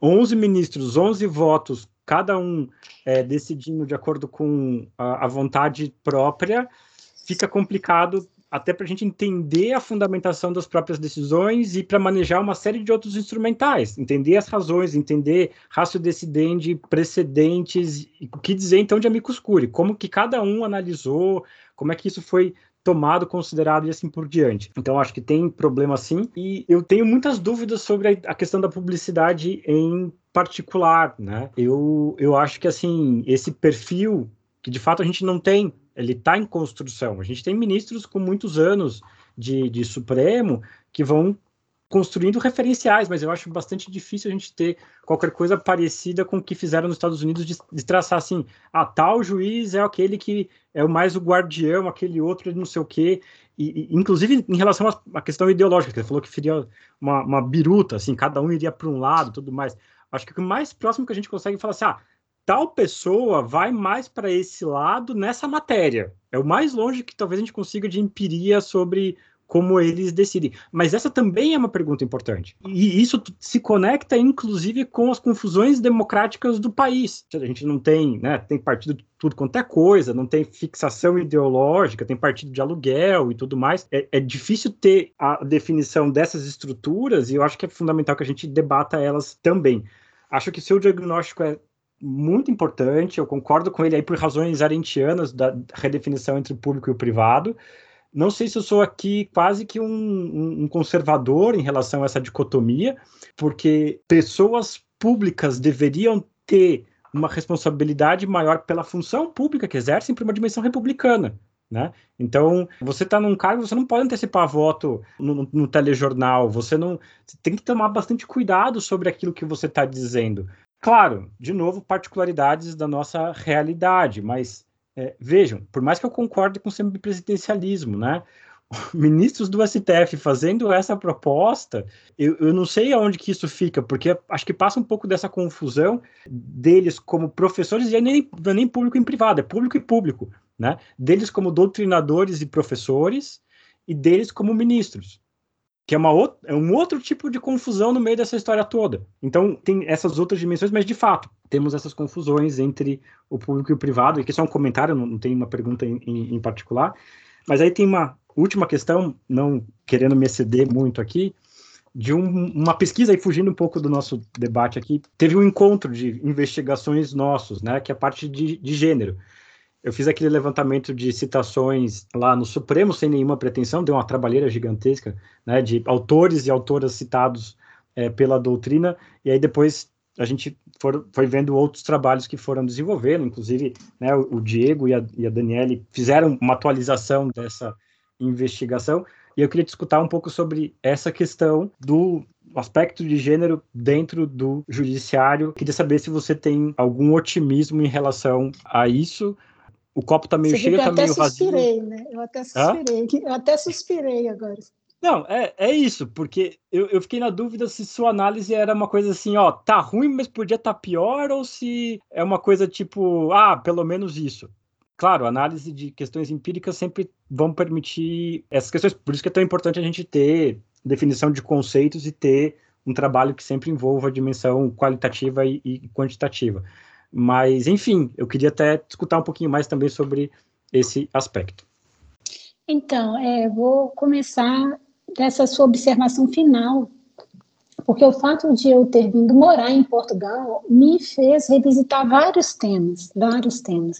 O primeiro foi esse recorte da do decolonialismo, né, que eu confesso não tinha ainda me visitado no Brasil, né, talvez pela minha trajetória profissional, de eu ter começado a advogar muito cedo no Supremo Tribunal Federal. Então, isso, para mim, falou muito forte aqui em Portugal, porque nós vimos um país como Portugal, com uma cultura jurídica e teórica tão forte, um país como o Brasil, né? É, os portugueses gostam muito de dizer que falar do nosso português, né? E eu acho, eu falo brincando assim, que se a língua foi deles um dia, hoje ela é nossa, porque 85% dos falantes de português estão no Brasil. E graças ao Brasil e às outras colônias, o português não é uma língua falada praticamente em extinção. Né? Então, isso me fez olhar a nossa construção teórico-jurídica com outros olhos. E a questão do feminismo, ainda mais, porque me ver mulher brasileira em Portugal, assim, foi um recorte que me fez rever toda a minha visão de direito, de mundo, de estar e de ser, não só como uma reafirmação profissional, né? Eu sou imigrante, estou num país estrangeiro, onde a gente precisa reaprender tudo, mas a forma como o português lida com a mulher brasileira e as inúmeras, as inúmeras microagressões que eu sofri em várias interações, em todos os, sabe, porque é, e eu, por que, que eu estou falando isso? Porque até ter essa experiência aqui, para mim, feminismo era um debate lateral. Assim, claro, que permeava toda a minha advocacia, tanto que é, eu sempre busquei, eu sempre evitei é, me identificar com é, uma advocacia de gênero, uma advocacia feminista, porque eu achava que isso reduzia a minha advocacia. Eu queria ser uma jurista, né, como nós todos somos. Não queria ser uma jurista feminista, queria ser uma constitucionalista, não queria ser uma constitucionalista feminista. Depois que eu vivi essa experiência de mulher brasileira em Portugal, eu, eu vejo que é impossível eu pensar criticamente o direito sem pensar o feminismo antes. E aí, quando você fala essa questão de gênero, assim, eu tenho desenvolvido uma visão muito crítica sobre o feminismo, né? Inclusive, o meu filho, é bom a gente ter filho, eu tenho um filho de 19 anos que está fazendo economia em Amsterdã, e às vezes ele me dá umas chamadas, assim, é irônico comigo, assim, ai mãe, você fala de um jeito, parece que você odeia. Não é isso, é porque a gente é submetida a tantas experiências que aí agora eu, eu quero igualdade e quero reparação também, né? A gente precisa de reparação porque no ritmo que está, nem em 300 anos nós vamos alcançar igualdade. E aí, se a gente fala de democratização, né, quer dizer que pluralização é democratização, quer dizer que participação e abertura é democratização. Então, mulher na Suprema Corte também é democratização. Por que, que é democratização só para amigo? Gênero não, não é democratização. Então, por isso que eu não falo em democratização, eu falei em é, representatividade, em diversidade, em pluralismo, e aí também numa visão evolucionista, né? É, a diversidade ela traz evolução, por isso que é, dois, dois, dois gametas eles têm que ser distintos para se combinarem e você né, formar uma outra coisa diferente. Então, quando você tem um grupo absolutamente homogêneo, não tem como você evoluir. O dissenso, inclusive, na jurisdição, na jurisprudência, ele exerce um pouco essa mesma função. Então, eu tenho uma visão muito crítica, eu acho que nós avançamos a passos minúsculos e eu acho que é um debate urgente. Né? Eu, inclusive, eu falo né, que essa história de feminismo bandeira branca não me atende mais, porque ninguém abre mão de poder, ninguém abre mão de poder. Né? Eu, se fosse grupo dominante, homem, nunca que eu ia, eu ia ser a primeira a falar que a mulherada está se vitimizando. Imagina, Rafa, mimimi, né? Pelo amor de Deus. Ninguém abre mão de poder. Então, o espaço ele tem que ser conquistado Aí viraram para mim e disseram, ah, não é uma guerra né, de nós contra eles. Olha, eu acho que os números de feminicídio no Brasil e, e, as situações em que mulheres são submetidas a tratamento degradante e violento por seus parceiros e pela sociedade em geral, existe uma guerra contra o gênero, sim, que não é declarada, mas existe institucionalizada né, uma guerra contra a mulher que precisa parar. E as formas de parar essa guerra são, é, uma das formas de parar essa guerra, primeiro é a representatividade, nos poderes, no poder judiciário, né, são formas de você pluralizar, né, você olha uma foto do Tribunal de Justiça do Estado de São Paulo, só tem branco e homem, né, isso tem que mudar, isso tem que mudar, o Supremo aí está vai a Ellen Grace, linda, maravilhosa ministra, aí ah, vamos indicar mais uma, aí tem uma cota aí de 20%. Não, não, não pode ser assim. Por que, que não pode ser assim? Porque nós somos maioria nos cursos de graduação, nós somos maioria na ordem dos advogados, né, nós somos maioria nos doutorados, não pode ser assim, porque se essa maioria, né, ou esse equilíbrio espelhado nos quadros, não é refletido no, nos quadros de poder do judiciário, está havendo reserva de mercado para os homens, está havendo exclusão, está havendo dinâmicas de poder, de silenciamento, de exclusão das mulheres dos espaços de decisão. Então, eu tenho uma postura assim muito pessimista com relação a isso. E outra mania do pesquisador brasileiro é apontar o problema e automaticamente se sentir compelido a apresentar a solução. Eu não tenho solução, não sei como é que vai mudar isso, mas que existe o problema, existe, e eu acho que né, é urgente que nós reflitamos sobre isso e que nós nos, incomode nos incomodemos com isso, porque eu acho que todo mundo tem que sentir vergonha. Né? Os homens têm que se incomodar quando fazem um painel absolutamente masculino, né, os boards das, das firmas de advocacia têm que se incomodar. Teve outra, outro dia uma matéria na Folha de São Paulo falando sobre assédio sexual na advocacia. Gente, isso tem que mudar, e eu não sei como, mas que tem que mudar, tem. Então, aí a questão da, do feminismo. A, a questão da qual democracia, né? Nesse ponto, eu sou de fato conservadora. Para mim, a democracia é a representativa política e ponto. Eu acho, eu concordo com a professora Jane Gonçalves quando ela diz que as cortes constitucionais precisam de humildade institucional. É importante que eles saibam que eles têm um déficit de legitimidade, que esse déficit de legitimidade não vai ser suprido. E que isso os iniba a fazer né, é, controles de constitucionalidade que ultrapassam passem o mandato constitucional que a Constituição deu para eles. E, e, no Brasil isso é uma missão muito difícil, porque a nossa Constituição ela é super extensa, ela traz conceitos muito polissêmicos indefinidos, o que dá para o juiz constitucional uma margem muito grande de decisão. Né? Nós podemos encaixar muitas coisas nos conceitos constitucionais, então é, eu acho que eles já têm poder o suficiente sem se arvorar de funções democráticas. Eu acho que democracia é para outro poder, para o poder legislativo, né, para os representantes eleitos. Inclusive, quando o professor Haber fala da da democratização e da pluralização da sociedade aberta dos intérpretes constitucionais, eu fui ler em alemão, porque eu duvidava que eles tinham chegado a fazer essa correlação entre pluralismo e democratização. Ele fala exatamente isso, é verdade, ele fala.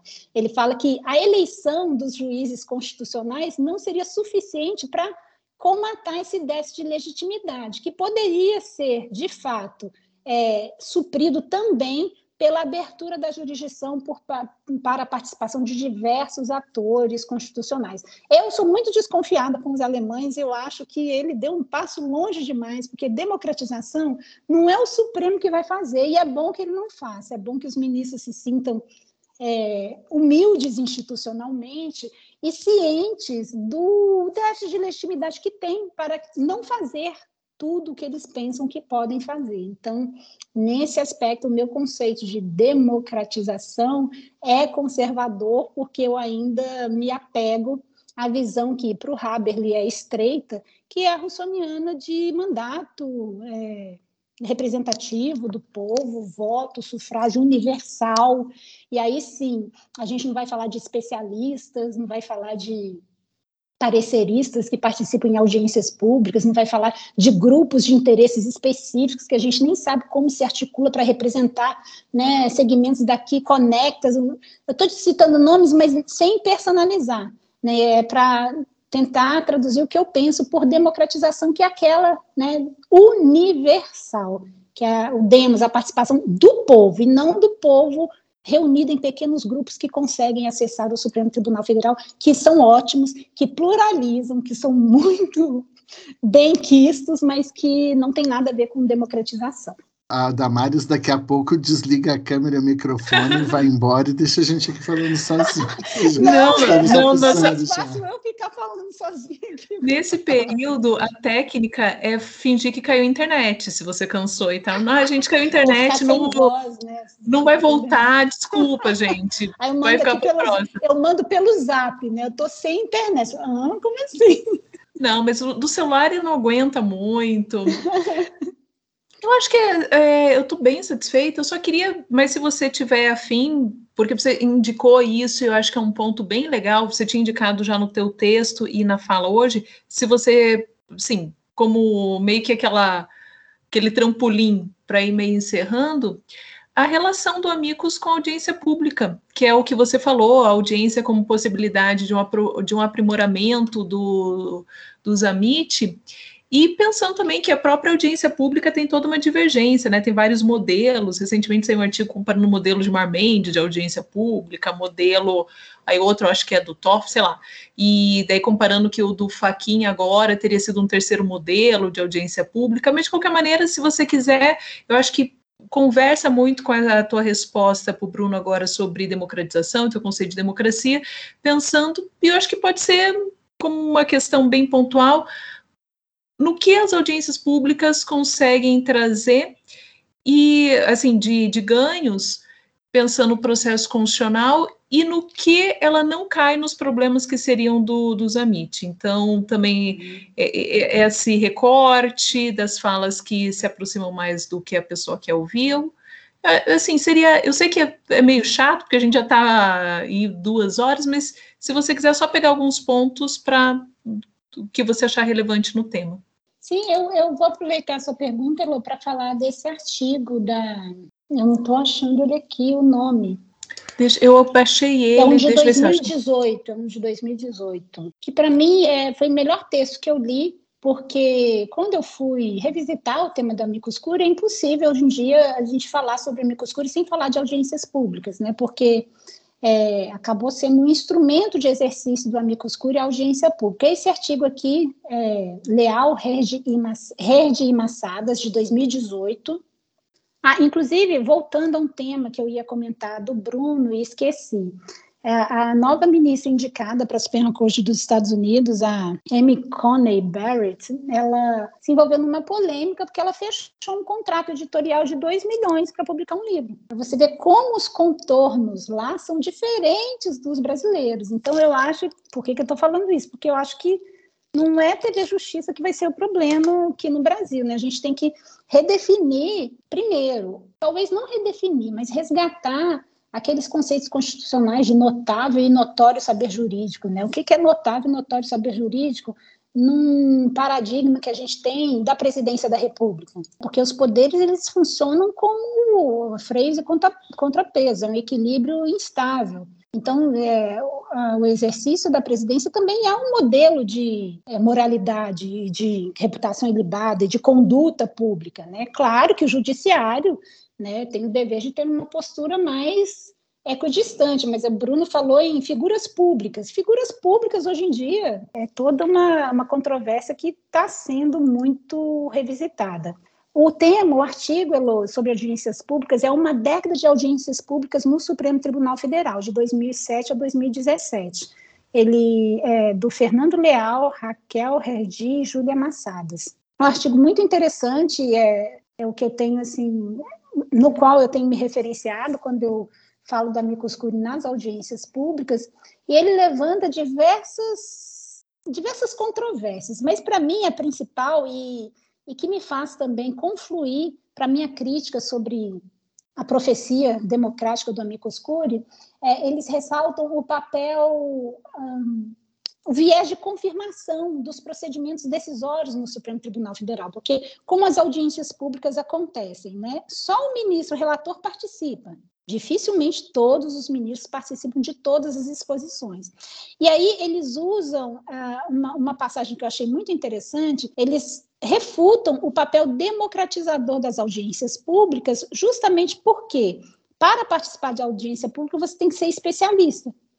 Então, que democratização é essa possível a partir da qual um especialista apenas pode participar? E aí é curioso, porque aí eles fazem essa contraposição. Eles dizem assim, ao contrário do amicus curiae, que teria esse perfil democratizador, as audiências públicas não exercem esse papel democratizador porque só são habilitados a falar experts, especialistas, o que traz em si um contrassenso à, à dimensão o princípio democratizador.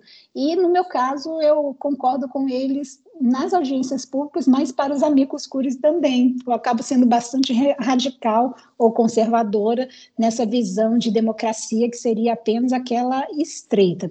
Agora, concordo também no sentido de que o Supremo, às vezes, é atraído para uma pauta que ele não escolhe.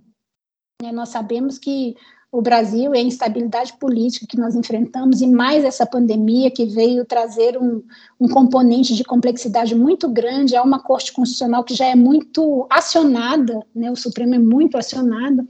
Então, eu creio que todo o desenvolvimento e toda, todo o avanço que teve no âmbito do plenário virtual não foi acompanhado pelas audiências públicas. Nós temos aqui, é, eu acho que um total de 20, 17 audiências públicas realizadas nesse tempo todo, então o número eu acho que ainda é pequeno, mas não é uma questão quantitativa só. Eu acho que a audiência pública, como instrumento de oferecer uma nova instância deliberativa para o Supremo Tribunal Federal, pelas limitações que são apontadas nesse artigo, ainda deixa a desejar. Né? Talvez é, seria interessante, né, me associando aí ao Bruno, que gosta muito do modelo norte-americano, e o ministro Barroso também já falou sobre isso, a, a ideia de nós avançarmos para um modelo a partir, dos, a partir do qual o advogado pudesse ser arguído pelo tribunal, não só advogado, mas aí outros amigos curio experts que, que se manifestassem ou se habilitassem também no processo, na estruturação de painéis deliberativos, e isso é um ponto que o Virgílio Afonso da Silva destaca no trabalho dele, e o professor Cassius tem também destaca no livro que ele tem chamado Nude, quando ele analisa a, o que traz qualidade deliberativa para um processo decisório. E ele fala que não é só a colegialidade, remontando aquele adágio antigo, ah, duas cabeças pensam melhor que uma, não é só isso. Ele fala que, inclusive, é, em processos colegiados que são é, levados a cabo sem uma instância deliberativa específica, os erros costumam a se aprofundar. Então, isso é muito interessante quando a gente estuda é, processo decisório. E tanto o Vigílio Afonso da Silva quanto o Kassenstein é, defendem que ah, um, elemento que traz qualidade ao processo decisório, ao processo deliberativo, é a separação da instância deliberativa da instância decisória, que esse é o ponto fundamental que traz realmente um viés de qualidade. Então, é, talvez as audiências públicas possam vir a ser aprimoradas para construir em painéis, a exemplo das public hearings que acontecem na Suprema Corte dos Estados Unidos, como uma instância deliberativa na qual todos os ministros pudessem participar, interagir com os habilitados, interagir com as partes, responder perguntas e tentar mimetizar na forma presencial esse ensaio de julgamento dialógico que está se construindo no plenário virtual, que se dá com os memoriais participativos, né, que são construídos a partir de um voto de cada ministro, que é praticamente quase um diálogo, né, que, que é permitido agora. Então, eu acredito que talvez a audiência pública ela possa ser aperfeiçoada e utilizada como essa instância deliberativa que ainda falta no Supremo Tribunal Federal. Eu acredito, inclusive, que não é o modelo de entrega da prestação jurisdicional, per curiam ou seriatim, eu não creio que está, apesar de entender que o per curiam se liga, de fato, a essas duas instâncias, né, deliberativa e decisória separadas, e o seriatim dá a impressão de que a deliberação e a decisão se dá na mesma assentada, né, mas eu acredito que é menos o modo de entrega da prestação jurisdicional do que o estabelecimento de fato de uma esfera deliberativa separada da decisória, o que poderia ser construído nessas audiências públicas que são realizadas. Mas aí nós voltamos ao início da nossa conversa e à carga processual do Supremo Tribunal Federal e como poderíamos viabilizar isso num tribunal que julga tantos processos por ano tendo em vista que o Supremo se recusa a abrir mão da própria competência e do próprio poder de decidir. Né? Nós falávamos também do poder que tem a jurisprudência do Supremo Tribunal Federal de abrir ou fechar as portas de acesso do tribunal. Então, é, eu acho que ele tem que decidir, não decidir, ele tem que decidir não voltar atrás, não ser um tribunal sempre aberto a revisitar os próprios temas e realmente arcar com o bônus e o ônus de uma corte constitucional.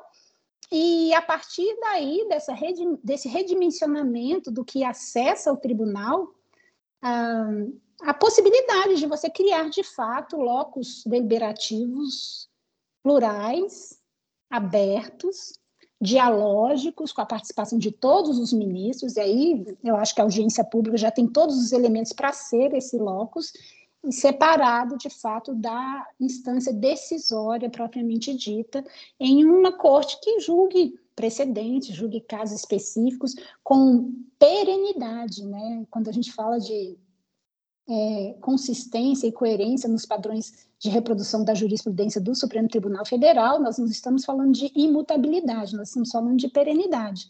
A literatura é, estadunidense identifica que a superação de um precedente da Suprema Corte leva, em média, 25 a 30 anos. Aqui no Brasil, tem casos que ocorreram em meses. Né? Então, nós não precisamos também querer importar um modelo constitucional e de estabilidade jurisdicional que não tem nada a ver com a nossa realidade, mas não precisa ser tão mutante assim, não precisa ser tão instável. Então, são todas questões que se imbricam e que se interconectam do processo constitucional, da matéria constitucional que é decidida, que dialogam com o quadrante constitucional que é extremamente polissêmico que nós temos e que eu acho que é, estão todos desenvolvendo o seu papel de uma forma muito eficiente. Eu sou uma entusiasta do Supremo Tribunal Federal porque o nosso constitucionalismo é muito rico, é muito plural e tem respondido a desafios muito arriscados, desafios realmente assim muito severos né, quando se fala de resiliência constitucional, apesar das nossas inúmeras emendas, e aí eu falo que eu sou uma entusiasta mesmo da Constituição, já me falam assim, ah, Constituição não é torcida de futebol. Não se trata de torcida, é porque nossa Constituição ela trouxe de uma forma muito rica e eficaz o anseio de diversos setores da sociedade, e isso não é lugar comum. Então, eu acho que Part... É, de onde nós viemos, nós estamos fazendo um bom trabalho, apesar de todas as dificuldades e o espaço que temos aí para avançar. Né? O que faz também, apesar da nossa desolação, que eu compartilho com você, 20 anos estudando Supremo Tribunal Federal, assim, que mas como assim? Não tem o que estudar, porque não tem consistência, não tem, não tem teoria, cada hora é uma coisa diferente. Mas, enfim, eu acho que, ao mesmo tempo, é muito entusiasmante é, a matéria e esse dinamismo do Supremo Tribunal Federal com essa acessibilidade, com essa pluralidade, essa transparência. Eu adoro TV Justiça. É, comentava em outra em outra conversa que eu estava tendo antes, ah, porque o meu pai sabe o nome do ministro Gilmar e chama pelo primeiro nome. Aí eu lembrei da minha aula de mestrado, que eu tive um tratamento de choque com o professor Inocêncio, né, que é, para mim, o maior hermeneuta constitucional do Brasil, que eu comentava um precedente, eu falei, não, porque o, o Gilmar e tudo isso, você conhece o Gilmar? Aí eu falei, não, não, eu não conheço, não, mas eu sou muito familiarizado com a jurisprudência dele. Aí, a partir daí, eu só me referi assim, ao ministro, fulano de tal e tudo. Então, eu acho que essa é a característica do, do nosso constitucionalismo. Acho que em nenhum outro lugar do país a gente vai ter um cidadão comum sabendo o nome dos ministros do Supremo Tribunal Federal de Cor. Né? E aqui no Brasil discute-se decisão do Supremo como se fosse partida de futebol. É o Supremo que não deixa acontecer isso, é o Supremo que não deixa acontecer aquilo. Então, isso está muito vívido na nossa sociedade e eu acho que eles têm feito um bom trabalho, dado esse grau de tensão ao qual eles respondem de exigência também. Eu agradeço. Só o último, agora mesmo, você falando da audiência pública, é, só compartilhando, esse ano participei em nome de Secons da audiência da DPF 635, aquela que ficou conhecida como a DPF das favelas, convocada pelo ministro hum, Fachin.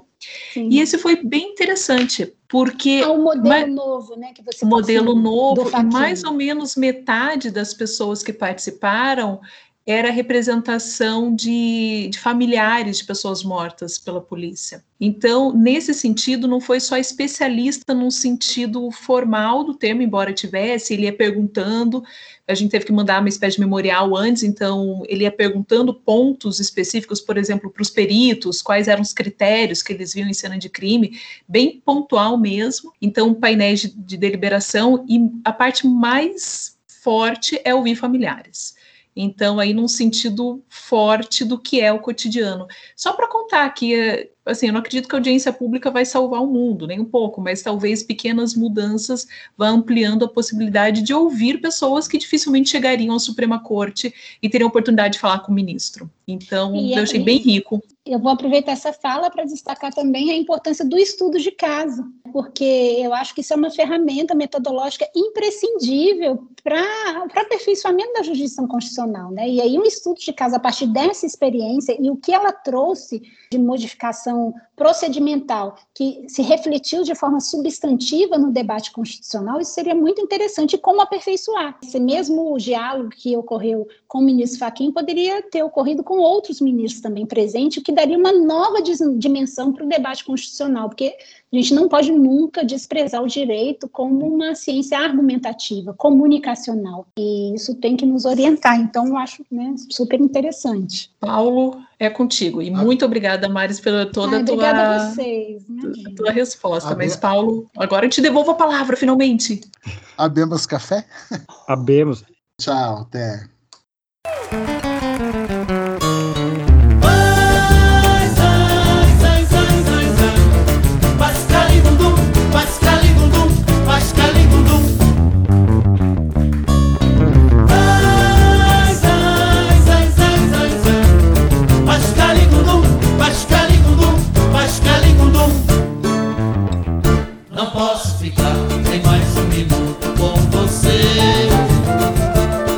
will not.